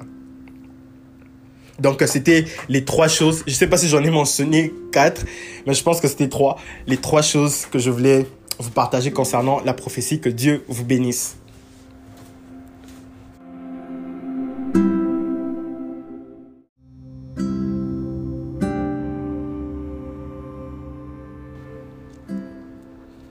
Bienvenue dans ce nouvel épisode. Je suis très excité euh, d'être là encore avec vous pour partager euh, ce que j'ai à vous partager justement aujourd'hui. Alors, sans plus tarder, j'aimerais vraiment aller droit dans le but. Mon petit partage d'aujourd'hui, je l'ai intitulé Trois choses à savoir sur la prophétie. Trois choses à savoir sur la prophétie. J'aurais pu l'intituler autrement, mais j'ai trouvé c'était plus euh, c'était plus cool de dire trois choses à savoir sur la prophétie. Alors, sans plus tarder, je vais lire quelques portions des Écritures. Il y en a cinq, mais ce sont des, ce sont des petites portions. Le premier se trouve dans Matthieu chapitre 1, verset 22 au verset 23. Je lis, la Bible déclare, Tout cela arriva afin que s'accomplisse ce que le Seigneur avait annoncé par le prophète. La Vierge sera enceinte, elle mettra au monde un fils et on l'appellera Emmanuel, ce qui signifie Dieu avec nous. Deuxième portion des Écritures dans Matthieu chapitre 2 du verset 3 au verset 6. La Bible déclare, quand le, quand le roi Hérode apprit cela, il fut troublé et tout Jérusalem avec lui. Il rassembla tous les chefs des prêtres et spécialistes de la loi que comptait le peuple et leur demanda où le Messie devait naître. Ils lui dirent, à Bethléem en Judée. Car voici ce qui a été écrit par le prophète. Et toi, Bethléem, terre de Juda, tu n'es certes pas la plus petite parmi les principales villes de Juda. Dans l'autre version, on dit, tu n'es certes pas la moindre parmi les principales villes de Juda, car de toi sortira un chef qui prendra soin d'Israël, mon peuple. Dans l'autre version, on dit, qui pétera Israël. Ça veut dire la même chose. Troisième portion des Écritures, toujours chapitre 2, du verset 14 au verset 15. Joseph se leva, prit de nuit le petit enfant et sa mère et se retira en Égypte. Il resta jusqu'à la mort d'Hérode afin que s'accomplisse ce que le Seigneur avait annoncé par le prophète. J'ai appelé mon fils à sortir d'Égypte. Quatrième portion des Écritures, encore euh, au chapitre 2, cette fois-ci, c'est le verset 16, verset 18. Je pense que c'est juste la continuité de la lecture. Quand Hérode vit que les mages l'avaient trompé, il se mit dans une grande colère et il envoya tuer tous les enfants de deux ans et au-dessous qui étaient à Bethléem et dans tout son territoire selon la date qui s'était fait préciser par les mages. Alors s'accomplit ce que le prophète Jérémie avait annoncé on a entendu des cris à Rama, des pleurs et de grandes lamentations. C'est Rachel qui pleure ses enfants et n'a pas voulu être consolée parce qu'ils ne sont plus là. Et enfin, la dernière, la dernière portion du verset 21 au verset 23. Verset 21 au verset 23. Joseph se leva, prit le petit enfant et sa mère et alla dans le pays d'Israël. Cependant, quand il apprit qu'Archélaüs régnait sur la Judée à la place de son père Hérode, il eut peur de s'y rendre. Averti dans un rêve, il se retira dans le territoire de la Galilée et vint habiter dans une ville appelée Nazareth, afin que s'accomplisse ce que les prophètes avaient annoncé. Il sera appelé Nazaréen. Alléluia. Alors, rapidement, je vais, je vais parler trois éléments, trois éléments, trois choses à savoir sur la prophétie. Deux secondes. Yes. Trois, trois éléments à savoir, trois choses à savoir sur la prophétie, ou plutôt sur, sur comment les prophéties s'accomplissent, sur les accomplissements des prophéties. Avant de rentrer dans, dans, dans, ces éléments, une chose à savoir sur l'évangile selon Matthieu, je ne je vais, vais pas mettre beaucoup, beaucoup de temps dans, dans ça. Mais je, voulais quand même que vous sachiez quelque chose par rapport à l'évangile de Matthieu. C'est que Matthieu, il écrit essentiellement son évangile aux Juifs.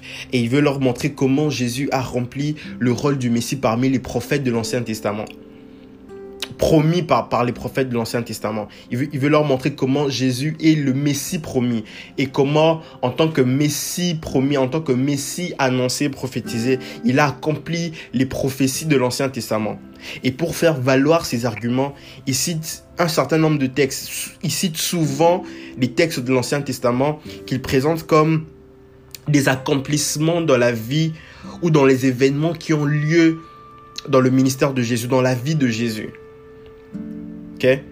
Et, lorsque vous lisez les, évangiles, certains textes nous donnent une certaine idée de comment les premiers chrétiens lisaient et interprétaient les Écritures. Et les deux premiers chapitres de l'évangile selon Matthieu sont un bel exemple de ces manières-là d'interpréter. Trois choses à savoir sur la prophétie. Alors, la première venue de Jésus a été annoncée par, par de nombreuses citations, dont quelques-unes que Matthieu reprend, chapitre 1 et 2, que nous avons lu au début. Et c'est là que les choses deviennent un peu c'est là que les choses deviennent un peu délicates. Parce que particulièrement, dans les textes que nous avons lus, plusieurs raisons font qu'il est difficile de voir en quoi ces citations-là que Matthieu reprend, ces prophéties-là que Matthieu reprend, sont des accomplissements. C'est difficile pour nous de voir comment ces citations-là, comment ces prophéties-là sont des accomplissements directs, comment ces événements-là qui, qui sont dans la vie de Jésus ont été des accomplissements directs des prophéties de l'Ancien Testament. C'est délicat, c'est difficile de le voir. Pourquoi c'est difficile? Pour quatre raisons. J'ai retenu quatre raisons. Premièrement, lorsque vous lisez attentivement, vous ne verrez qu'aucune citation ne reprend avec exactitude un texte précis de l'Ancien Testament. Je sais que, je sais que quand on le lit sans, euh, sans vraiment l'étudier, on ne se rend pas compte directement. Mais lorsqu'on prend le temps de les étudier à chaque fois qu'il y a une prophétie de l'Ancien Testament qui est repris par qui est repris dans le Nouveau Testament, lorsque vous rentrez dans, dans le lorsque vous rentrez là où là où la prophétie a été donnée justement la première fois dans l'Ancien Testament, il faut qu'il y ait il faut qu'il y ait une concordance, une harmonie dans, dans le texte. Et quand il n'y a pas d'harmonie dans le texte, quand il y a modification dans, dans, le texte, ça, ça, ça, c'est là qu'il y a, y a une espèce de, de délicatesse, de, de difficulté. Parce qu'on ne sait pas, on sait pas dire, mais pourquoi cela n'a pas été repris exactement comment cela a été prophétisé. On va, on va voir, on va voir comment, euh, euh, qu'est-ce que ces choses nous enseignent. Deuxième élément qui, qui montre que c'est difficile de voir en quoi ces événements-là étaient des accomplissements des prophéties de l'Ancien Testament, c'est parce que dans leur contexte historique, certaines citations, certaines citations que Matthieu reprend n'étaient pas des prophéties entre guillemets. C'était pas des prophéties principalement, c'était c'était autre chose, mais c'était pas des prophéties. Mais lorsque Matthieu les reprend, Matthieu les reprend comme des accomplissements, comme des prophéties qui se sont accomplies. Alors que dans l'Ancien Testament, ce n'était pas des prophéties, ce n'était pas une prophétie.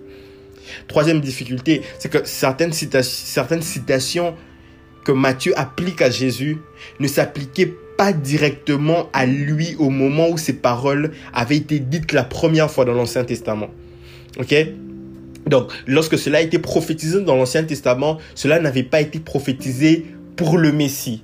Cela avait été prophétisé pour les contemporains du prophète. Mais lorsque Matthieu, Matthieu prend ces paroles-là, qui n'était pas prophétisé pour le Messie et il applique à Jésus et il applique dans le Nouveau Testament comme accomplissement d'une prophétie d'une prophétie pour Jésus. Difficulté. Quatrième difficulté, c'est que il y a même une citation concernant Jésus comme nazaréen.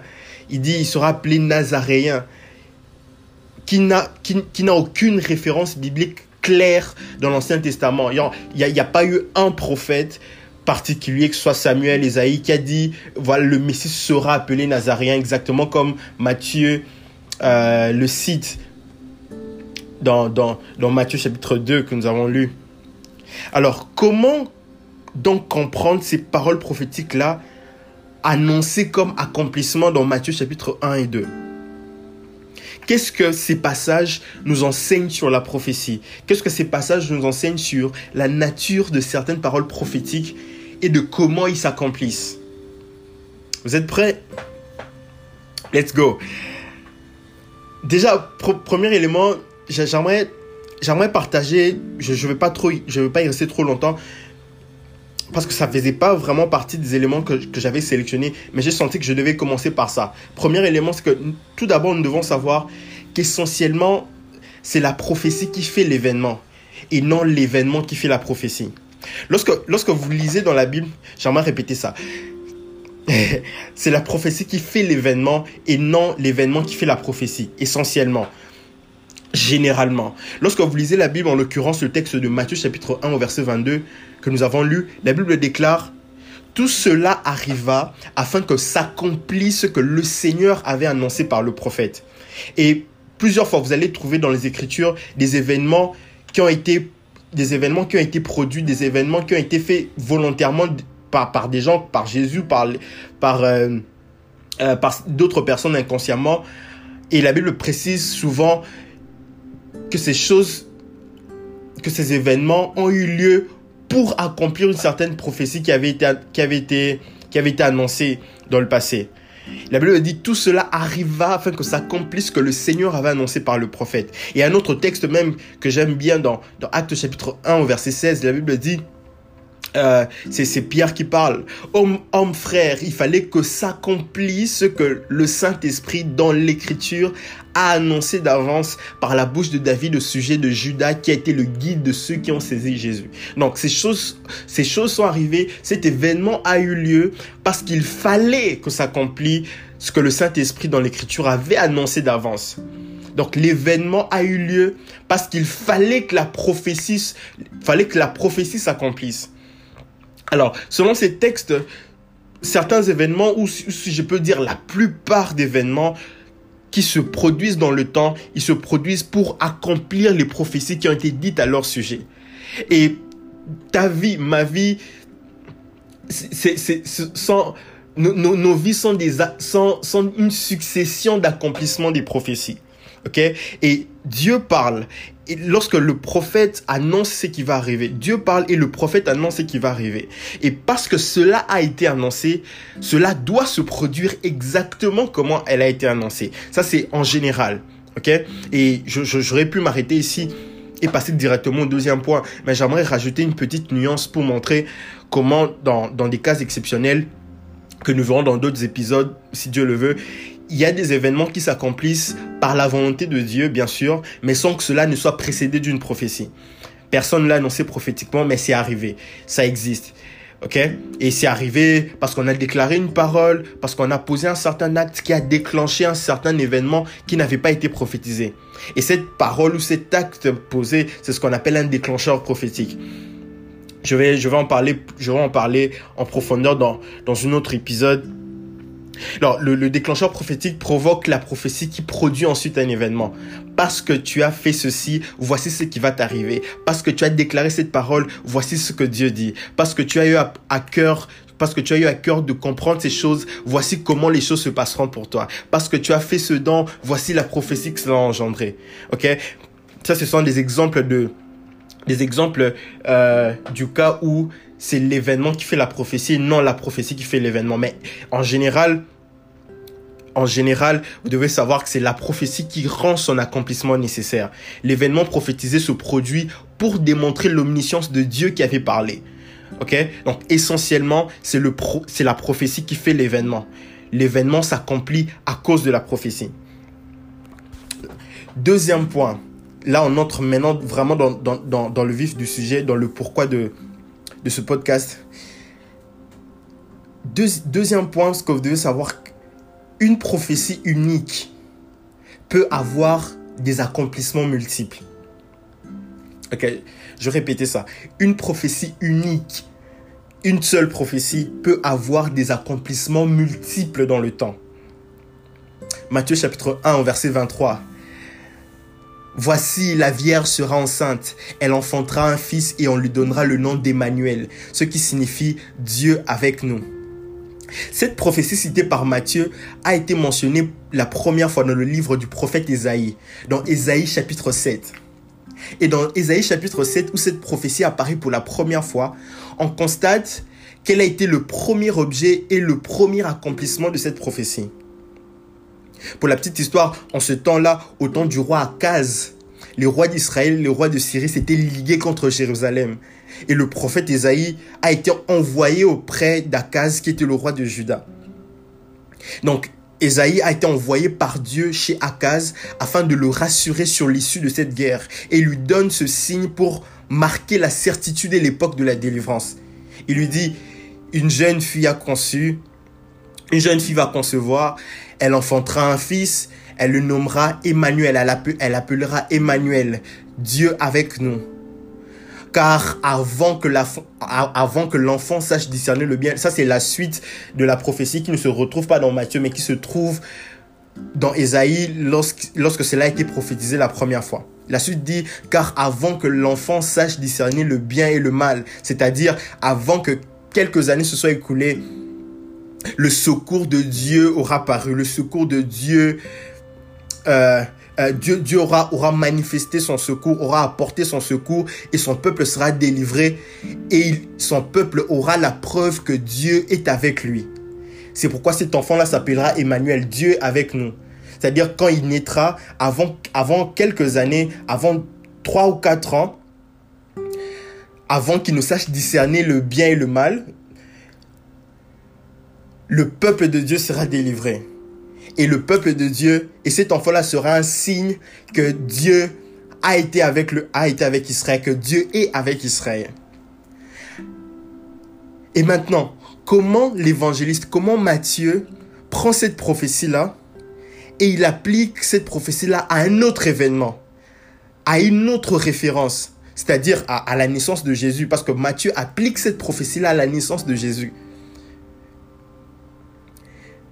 C'est alors, c'est ainsi maintenant que nous comprenons, c'est ici que nous devons comprendre, que vous devez comprendre que ce que Matthieu mentionne comme prophétie accomplie ici, ce, ne sont pas, ce n'est pas une prophétie directe dont l'événement fut, fut le premier et l'unique accomplissement.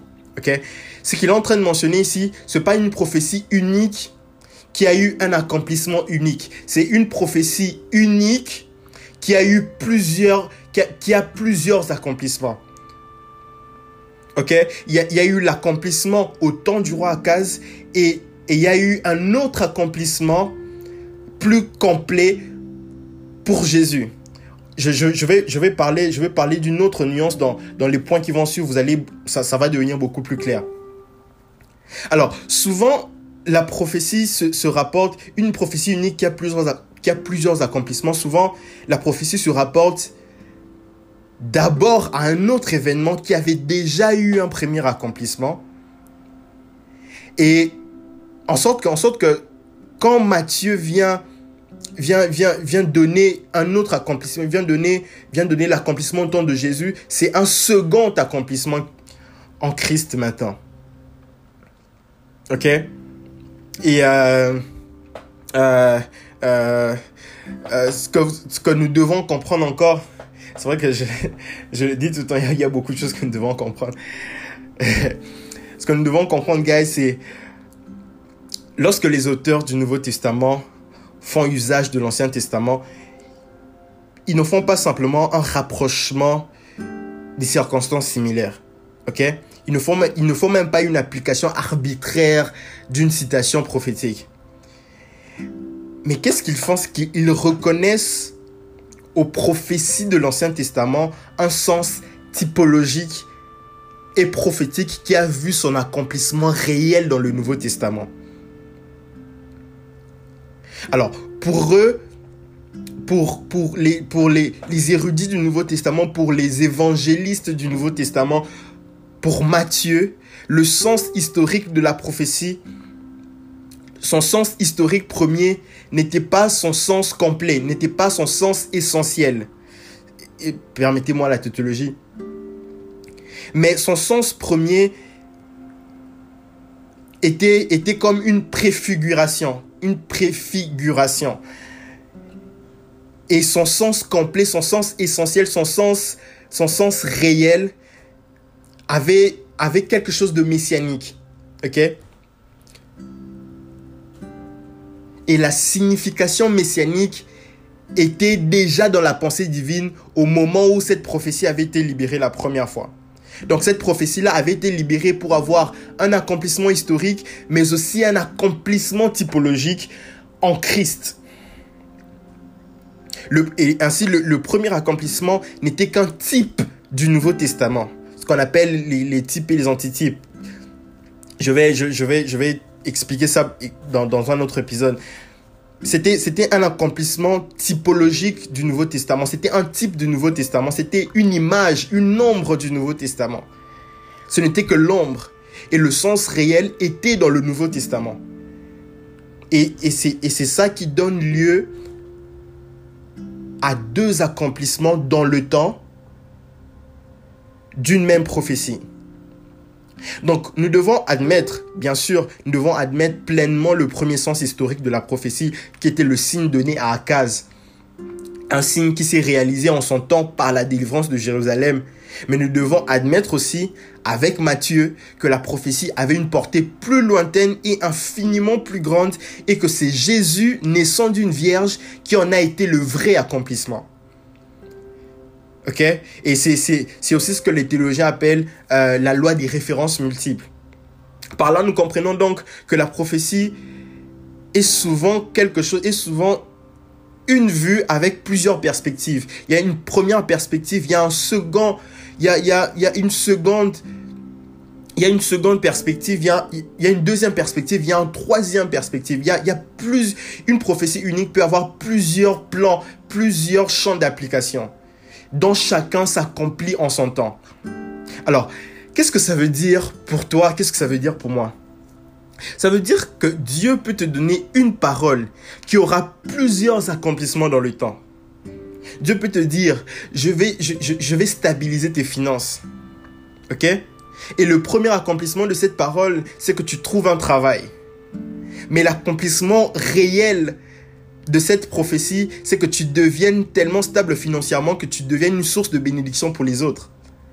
Tu vois ça? Donc la même prophétie peut littéralement t'accompagner dans plusieurs saisons de ta vie et avoir des accomplissements successifs dans le temps.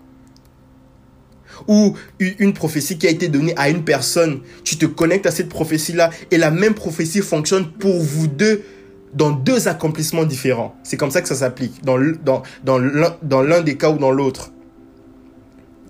Dieu te donne une parole et cette parole a plusieurs accomplissements dans le temps. Et le premier accomplissement, c'est comme une ombre. Par exemple, Dieu, te dit qu'il va pourvoir à tes besoins. Mais ce jour, ce jour-là, euh, tu étais complètement fauché, tu n'avais rien du tout. Et ce jour-là, il pourvoit, il pourvoit ton besoin en envoyant quelqu'un te donner de l'argent. Par exemple, il te donne 1000 dollars.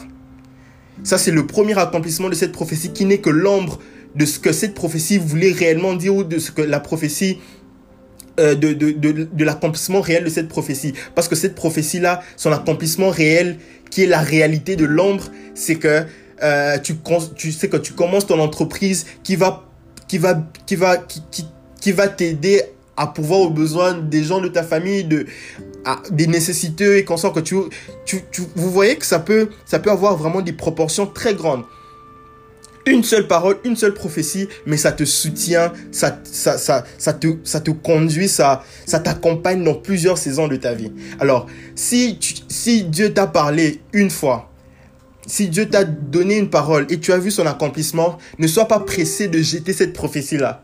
Parce que peut-être, peut-être cette prophétie-là aura plusieurs accomplissements dans le temps. J'aimerais que tu, déterres toutes les prophéties que tu as enterrées et que tu commences, tu recommences à les examiner parce qu'il se peut qu'il y ait des prophéties qui doivent te suivre. Alléluia. Et c'est, vraiment, c'est, un principe très important. C'est un principe très important. Ou, dans, dans l'autre cas dont je viens de parler, c'est une prophétie qui a été donnée à une, autre personne. Mais tu te connectes à cette prophétie-là par une offrande, par un geste, par une parole. Et cette même prophétie fonctionne pour vous deux dans deux accomplissements différents. C'est-à-dire euh, une prophétie, par exemple, de guérison, de guérison. Euh, par exemple, une personne qui souffre du cancer, on prophétise la guérison de son cancer. Et toi, tu te connectes à cette prophétie et toi, tu es guéri de la malaria. Cette même prophétie aura eu son accomplissement dans la, dans la guérison du cancer et, et aussi dans ta guérison, dans la guérison de la malaria. Une seule prophétie, mais avec deux accomplissements différents. Donc, une prophétie peut avoir des accomplissements multiples. Ok? Alors, si vous avez des questions ou si vous avez euh, des suggestions ou même une contradiction, ça me fera toujours plaisir de, de les recevoir. Vous pouvez me contacter où vous voulez par Instagram ou vous pouvez laisser un message vocal ici ça me fera plaisir de, de, répondre.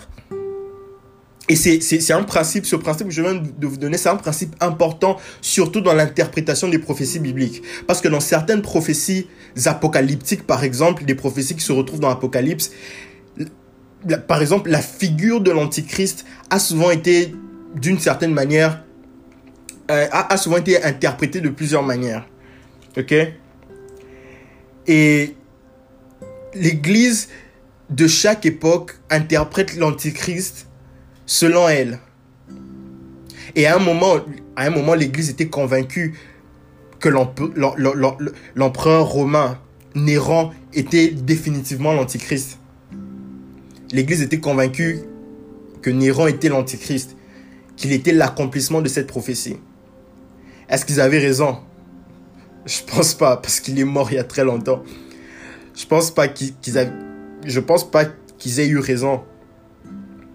Est-ce qu'ils avaient tort? Je sais pas. Mais lorsqu'on regarde, mais lorsqu'on comprend comment, comment les accomplissements s'opèrent, on comprend qu'il y a des gens qui ont été des types de l'Antichrist. De la même manière, il y a eu des gens qui ont été des types de Christ dans l'Ancien Testament, comme Joseph, comme David dans certaines circonstances. Il y a aussi des gens qui ont, qui ont été des types de l'Antichrist et qui ont accompli partiellement ces prophéties-là le concernant. Et lorsque lui-même viendra, il sera l'accomplissement réel et parfait de tout ce qui a été dit à son sujet. C'est comme ça nous devons comprendre ça. Et cela me pousse à parler, à parler des, prophéties types et des prophéties antitypes. Une prophétie, euh, euh, peut, peut-être ce qu'on appelle une prophétie, une prophétie typologique. Une prophétie typologique. Je pense que ça, c'est déjà mon deuxième point. Hum, yes. Yeah, je pense que c'est déjà mon deuxième point. Donc, mon deuxième point, c'est je vais parler d'une prophétie. Une prophétie peut être ce qu'on appelle une prophétie typologique. J'ai déjà commencé, déjà commencé à introduire ça dans le premier point. Dans, dans le deuxième point, je, continue encore ici. Matthieu chapitre 2, verset 14, la Bible dit Joseph se leva, prit de nuit le petit enfant et sa mère et se retira en Égypte Verset 15. Il resta jusqu'à la mort d'Hérode afin que s'accomplisse que le Seigneur avait annoncé par le prophète. J'ai appelé mon fils hors d'Égypte. J'ai appelé mon fils hors d'Égypte. Cette prophétie ici a été citée, cette prophétie a été mentionnée la première fois dans, euh, dans Osée chapitre 11 verset 1. Alors, on lit dans Osée chapitre 11 verset 1, le prophète dit, quand Israël était un jeune enfant, je l'aimais et je l'ai et, j'appelais mon fils hors d'Égypte. Cette prophétie-là que Matthieu reprend. Alors, cette parole touchante de Dieu, Matthieu l'applique à Jésus. Il applique à Jésus, Jésus qui est le Fils de Dieu par excellence. donc, il y, a, quelque chose, c'est que Matthieu Matthieu n'est pas ignorant. Matthieu n'est pas sans savoir que cette parole concernait Israël quand cela a été prophétisé la première fois. Parce que c'est clairement mentionné. Dans Osée, la Bible dit, quand Israël était un jeune enfant, je l'aimais et j'appelais mon fils hors d'Égypte. Mais Matthieu ici, applique, il applique cette parole à Jésus. Mais Matthieu, cette parole concernant Israël, comment tu l'appliques à Jésus? C'est là maintenant que nous devons comprendre qu'il y a des prophéties qui sont des prophéties typologiques, ou certains, disent des prophéties typiques. Matthieu n'est pas sans savoir que cette parole concerne Israël, que Dieu par amour appelle son fils.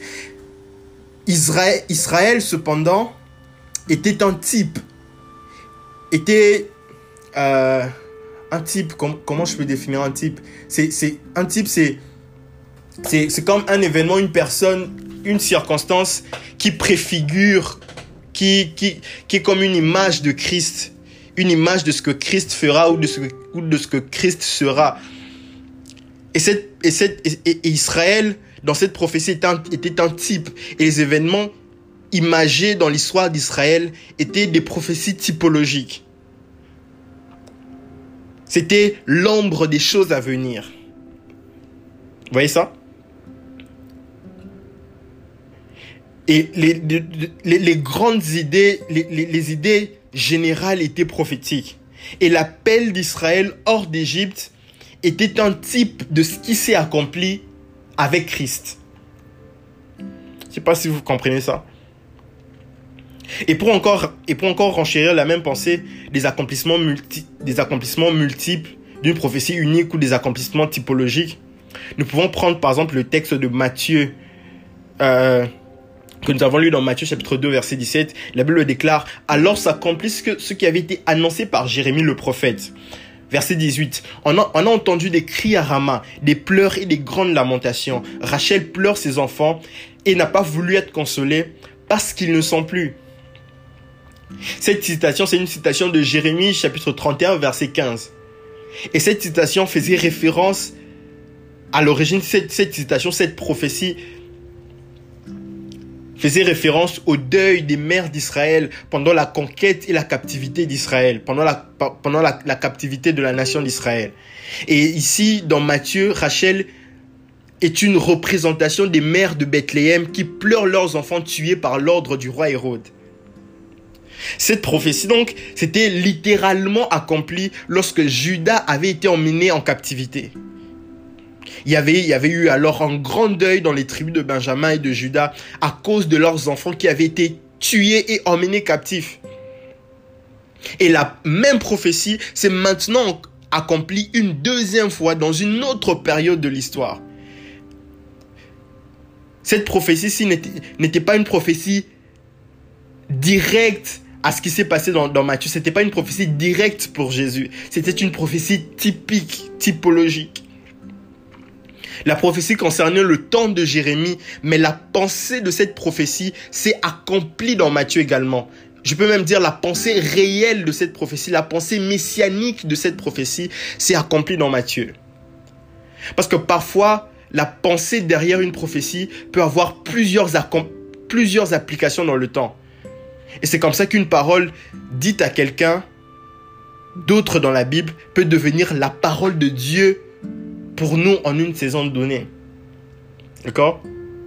Là, c'était toujours le deuxième point. J'entre maintenant dans le troisième point. Donc, euh, une prophétie unique peut avoir des accomplissements multiples et il existe ce qu'on appelle des prophéties typologiques. Là, c'était dans le même point. Ok? Donc, dans le deuxième point, si, si je ne me trompe. Là, maintenant, j'entre dans le troisième point de la troisième chose à savoir sur la prophétie et sur les accomplissements. Troisièmement, parfois l'accomplissement n'est pas l'accomplissement d'une prophétie, mais plutôt l'accomplissement d'un enseignement prophétique. Je répète ça, parfois l'accomplissement n'est pas l'accomplissement d'une prophétie, mais plutôt l'accomplissement d'un enseignement prophétique. Je me rends compte que, que j'ai même pas besoin de répéter parce que vous pouvez toujours rentrer en arrière si vous voulez réécouter quelque chose. Euh, mais bon, je, répète pour moi. l'accomplissement n'est pas n'est pas parfois l'accomplissement n'est pas l'accomplissement d'une l'accomplissement d'une prophétie mais plutôt l'accomplissement d'un enseignement prophétique. Matthieu chapitre 2 verset 22. Mais la Bible déclare, mais ayant appris qu'Archélaïus régnait sur la Judée à la place d'Hérode son père, il craignit de s'y rendre et divinement averti en songe, il se retira dans le territoire de la Galilée. 23. Et vint demeurer dans une ville appelée Nazareth, afin que s'accomplisse ce qui avait été annoncé par les prophètes. Il sera appelé Nazaréen. Afin que s'accomplisse ce qui a été annoncé par les prophètes.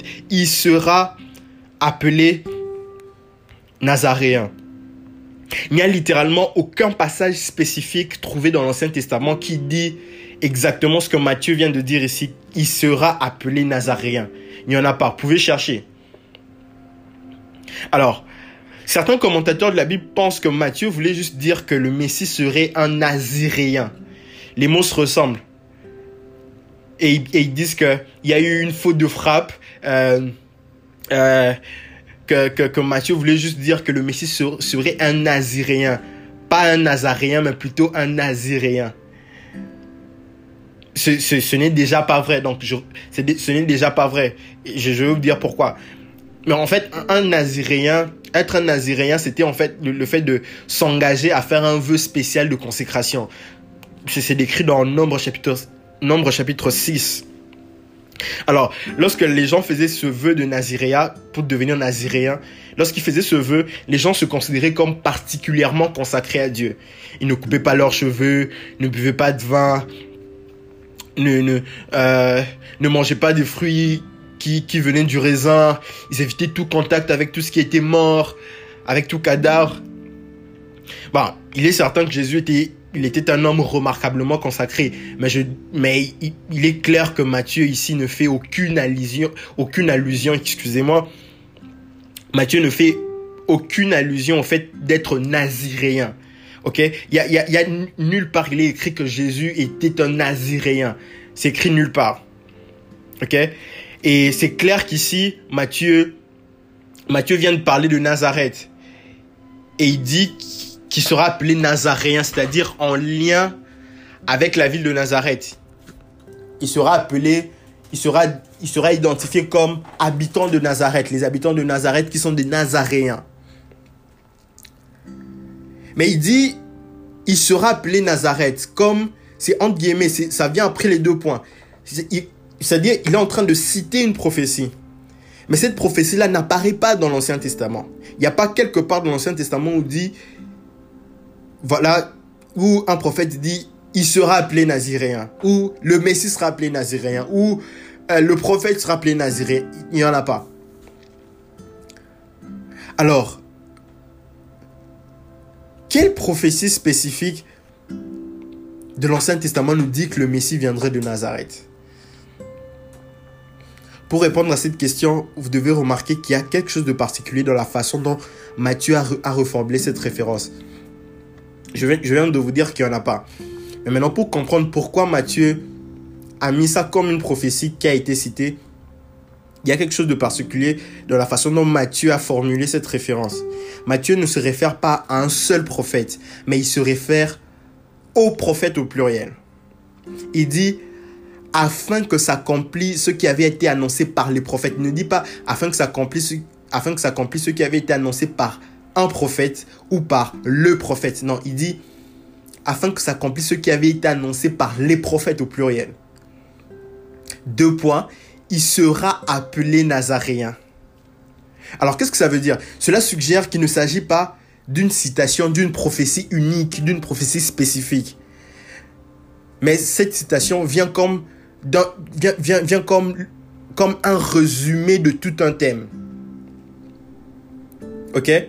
Donc Matthieu, il a vu dans la précarité de Nazareth, il a vu dans la précarité de Nazareth l'accomplissement des indications de l'Ancien Testament concernant un Messie méprisé et rejeté. Comme pour dire que les prophètes ont décrit le Messie comme quelqu'un qui serait méprisé et rejeté des hommes lors de sa première venue. Il, serait, il serait le rejetant d'une racine sortie d'un sol aride, sans forme ni beauté, Quelqu'un qui, lorsqu'il serait vu, n'aurait aucune beauté pour que les hommes le désirent. Ça ne veut pas dire que Jésus n'était pas beau.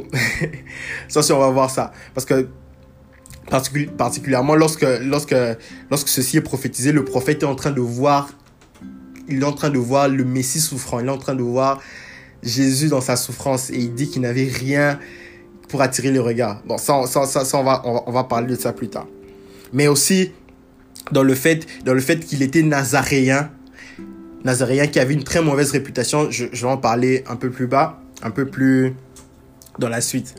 Donc, les prophètes ont dit qu'il se rappelait d'un titre méprisable. Et il, en, et, il en fut ainsi car ses compatriotes, les, les contemporains de Jésus, l'appelaient Nazaréen. Alors, il était appelé Nazaréen, il était identifié euh, à, la, à la ville de Nazareth. Et Nazareth, en tant que ville, était associée à tout ce qui était de méprisable. De telle sorte que Nathanaël même se demande si quelque chose de bon peut sortir de Nazareth. il sera appelé Nazaréen. Selon l'enseignement des prophètes, selon lequel dans le Messie, selon lequel le, Messie devait être appelé par un nom de mépris. Le fait d'être appelé Nazaréen, c'était, un nom de mépris, parce que Nazareth était une ville méprisée. il devait être appelé par un nom de mépris. Et ça s'est accompli quand il a grandi dans une ville méprisée et il a été connu comme Jésus de Nazareth. Et ses disciples aussi ont été connus comme des, Nazaréens.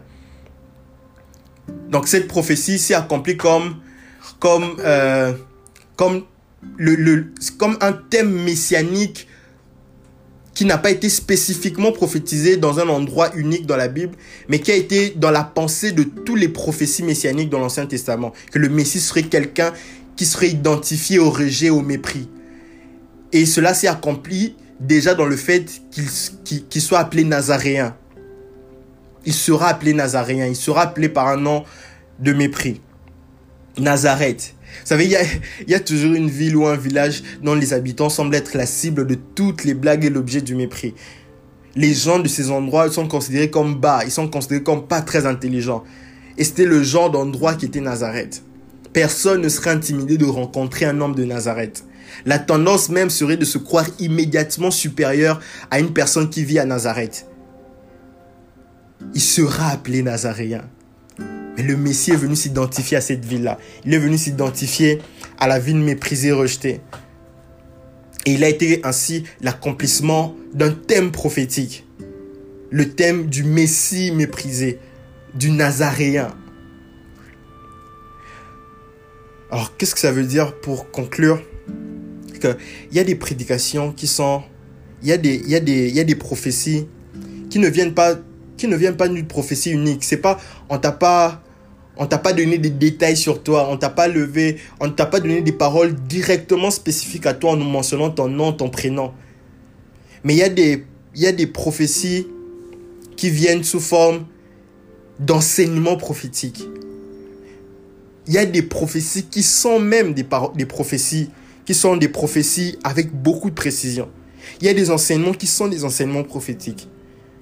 Et lorsque tu y crois, les choses prêchées s'accomplissent dans ta vie avec précision, exactement comme si c'était une prophétie personnelle.